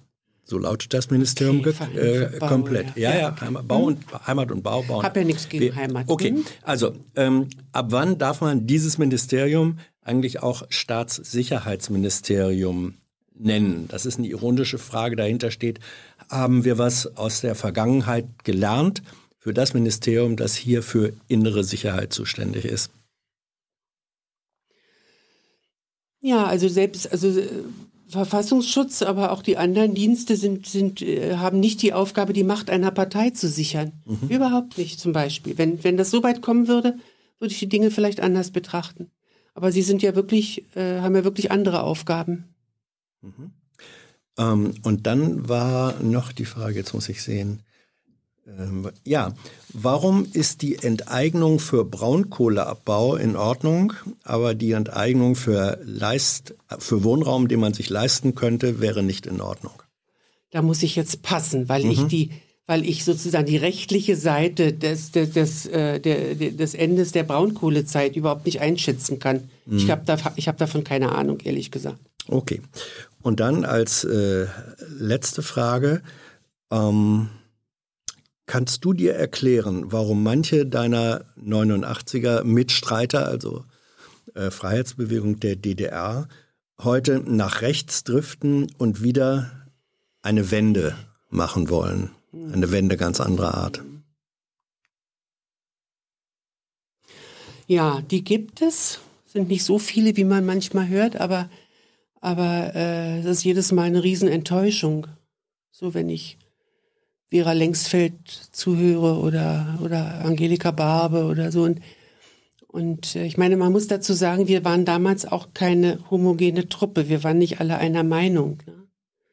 Und vielleicht waren nicht mal alles Demokraten. Es gab ja auch viel Streit damals unter uns in der Opposition. Und dann folgerichtig sind wir dann auch in verschiedenen Parteien gelandet. Und ein kleinerer Teil ist jetzt auch anfällig für solche rechten populistischen Parolen. Warum? Oder? Woran liegt das?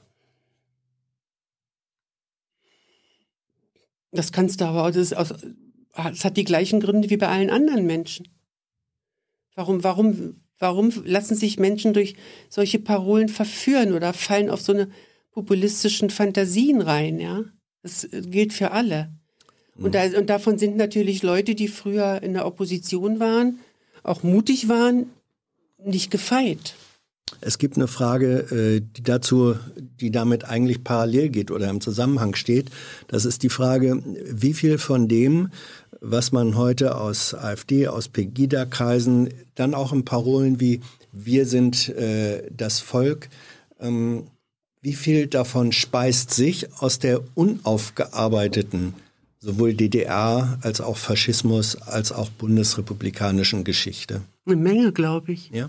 Also wir haben ja vorhin in dem Gespräch, mhm. waren wir schon mal an dem Thema dran, dass es keine wirkliche Aufarbeitung des Nationalsozialismus gab im Sinne von auch Nachdenken über Schuld und Verantwortung, auch in meiner Familie und so, weil ideologisch gesehen waren wir die Guten in der DDR. Mhm. Und äh, die Idee, dass man da auch ähm, was so dunkle Seiten im eigenen Leben oder in der Geschichte der Familie aufarbeiten müsste, das war, ist im Osten sehr viel weniger vorgekommen, glaube ich, als im Westen. Und äh, dann kommt noch hinzu, dass natürlich Leute so in der Pubertät oder als Jugendliche so ein unstillbares Bedürfnis haben, zu provozieren. Und die allergrößte Provokation in der DDR war es, wenn man irgendwo ein Hakenkreuz hinmalte. Und da gab es auch den größten Ärger. Aber Ärger ist genau das, was man ja erzeugen will in so einem Alter. Ne? Und irgendjemand hat mal, hat mal so ein Lied gemacht, weiß nicht mehr. Äh, das war so ein, so ein, so ein war, war nicht wirklich Punk, aber so was ähnliches. Dem Motto, und unsere Väter sind scheiße, wenn man so will. Die haben, die, die haben mit der SED mitgespielt, aber unsere Großväter. Die waren im Krieg, ja. Das waren richtige Männer und so. Ja, ja. Und das ist natürlich, also in den, in den, in den Kreisen, das ist auch unter diesen jungen Leuten so, so, sind so eine Heldenbilder aufgebaut worden. Also das, davon wissen wir ja inzwischen sehr viel, übrigens auch fast vollständig aus den Stasi-Akten, weil die Stasi das natürlich auch beobachtet hat. Die, das durfte bloß nicht öffentlich werden. Was es wirklich auch für aktive Kreise und Zirkel gab, das hat auch mich überrascht nach 1990. Mhm wie groß auch der Anteil von Rechtsradikalen war, auch in der DDR. Und anders als die SED sagte, eben keine importierten oder kein Einfluss aus dem Westen, das war ein eigenes Gewächs. Mhm. Ja, ich war Anfang der 80er Jahre mal als Journalist auf einer äh, DDR-Reise. Ähm, konnte ich Politiker aus dem Westen begleiten und da sind wir in Dresden abends in der Kneipe gewesen wurden sofort als Westler identifiziert, in der Ecke gezogen. Und dann wurde gesagt, sollen wir euch mal was über erzählen über junge Neonazis, die es hier in der Stadt äh, gab. Und der Chef von denen war der Sohn eines relativ hohen SED-Funktionärs. Das war sozusagen mein. Ja, es gibt auch noch andere Kontinuitäten, zum Beispiel die USA-Feindlichkeit. Das haben mhm. die Nazis schon gemacht. Mhm. Dann äh, hat die DDR das nahtlos übernommen. Und in manchen Köpfen ist das heute noch. Eine letzte Frage, das ist in dem Fall meine. Ähm, ihr habt drüber gesprochen, du hättest Bundespräsidentin werden können. Ähm, wenn du heute anguckst, äh, du hast gesagt, du bist manchmal froh, dass du es nicht geworden bist. Ähm, wenn du Bundespräsidentin wärst in der Corona-Situation, das ist ja eine ganz gewaltige gesellschaftliche Herausforderung und Provokation. Ähm, Hast du eine Vorstellung davon, welche, wie du dich da als Präsidentin positionieren könntest? Welche Schwerpunkte wären zu setzen? Tja, also erstmal hat der Bundespräsident wenig exekutive Möglichkeiten. Ich meine nicht exekutiv. Gut, er kann Meinungen beeinflussen, mhm. ne? Aber für ihn wäre das noch schwieriger gewesen als für die Kanzlerin, die akzeptieren musste, dass die Bundesländer letzten Endes für vieles die Verantwortung haben und auch das Recht, Entscheidungen zu treffen. Ne? Das war ja der Streit häufig. Ich kann mir auch vorstellen, ich weiß es nicht, kann mir auch vorstellen, dass es für Angela Merkel sehr schwer war zu akzeptieren, dass die Bundesländer da ihre je eigenen Wege gehen, obwohl sie, ich denke, auch eine Frau, die die Wissenschaft sehr hoch achtet und nicht ignoriert, das ist ihr, glaube ich, schwer gefallen. Und ich glaube, so weit von ihr entfernt ist der, ist der Bundespräsident heute auch nicht. Und ach so, du hast ja gefragt, was ich da mache. Ja, was wäre oh. deine Ruckrede in dieser Situation? Ah, ich fürchte, darüber müsste ich länger nachdenken, was ich machen würde. Also ich glaube, ich würde vielleicht sehr viel mehr Wert auf, auf Kommunikation äh, legen, auf öffentliche Debatten auch mit den Leuten. Vielleicht so ähnlich wie ein Bürgerrat, ja, dass man, mhm. dass man miteinander, weiß ich, wissenschaftliche Expertise, politische Meinungen so zur Kenntnis nimmt und dann, dann miteinander diskutiert. Das ist jetzt so wirklich aus der Luft ja, ja. gegriffen, aber aber äh, diese Möglichkeiten hat ein Bundespräsident für mehr öffentliche Kommunikation zu sorgen. Das stimmt schon. Und da das schon immer so mein, meine Lieblingsidee war in Verbindung mit Politik, also Kommunikation fördern, auch eine verständliche Sprache sprechen, ne? da würde ich das wahrscheinlich in so einem Amt genauso machen. Marianne, danke schön. Gerne. Danke für deine Zeit. Danke für euer Interesse, für eure Fragen. Und ähm, ja, ihr wisst, wie ihr das Format unterstützen könnt. Die Jule hat schon darauf hingewiesen und im Abspann werdet ihr gleich sehen können, wer das im vergangenen Monat getan hat. Mit Beträgen, die von 20 Euro anfangen. Aber jeder, jede Unterstützung ist herzlich willkommen. Danke, tschüss.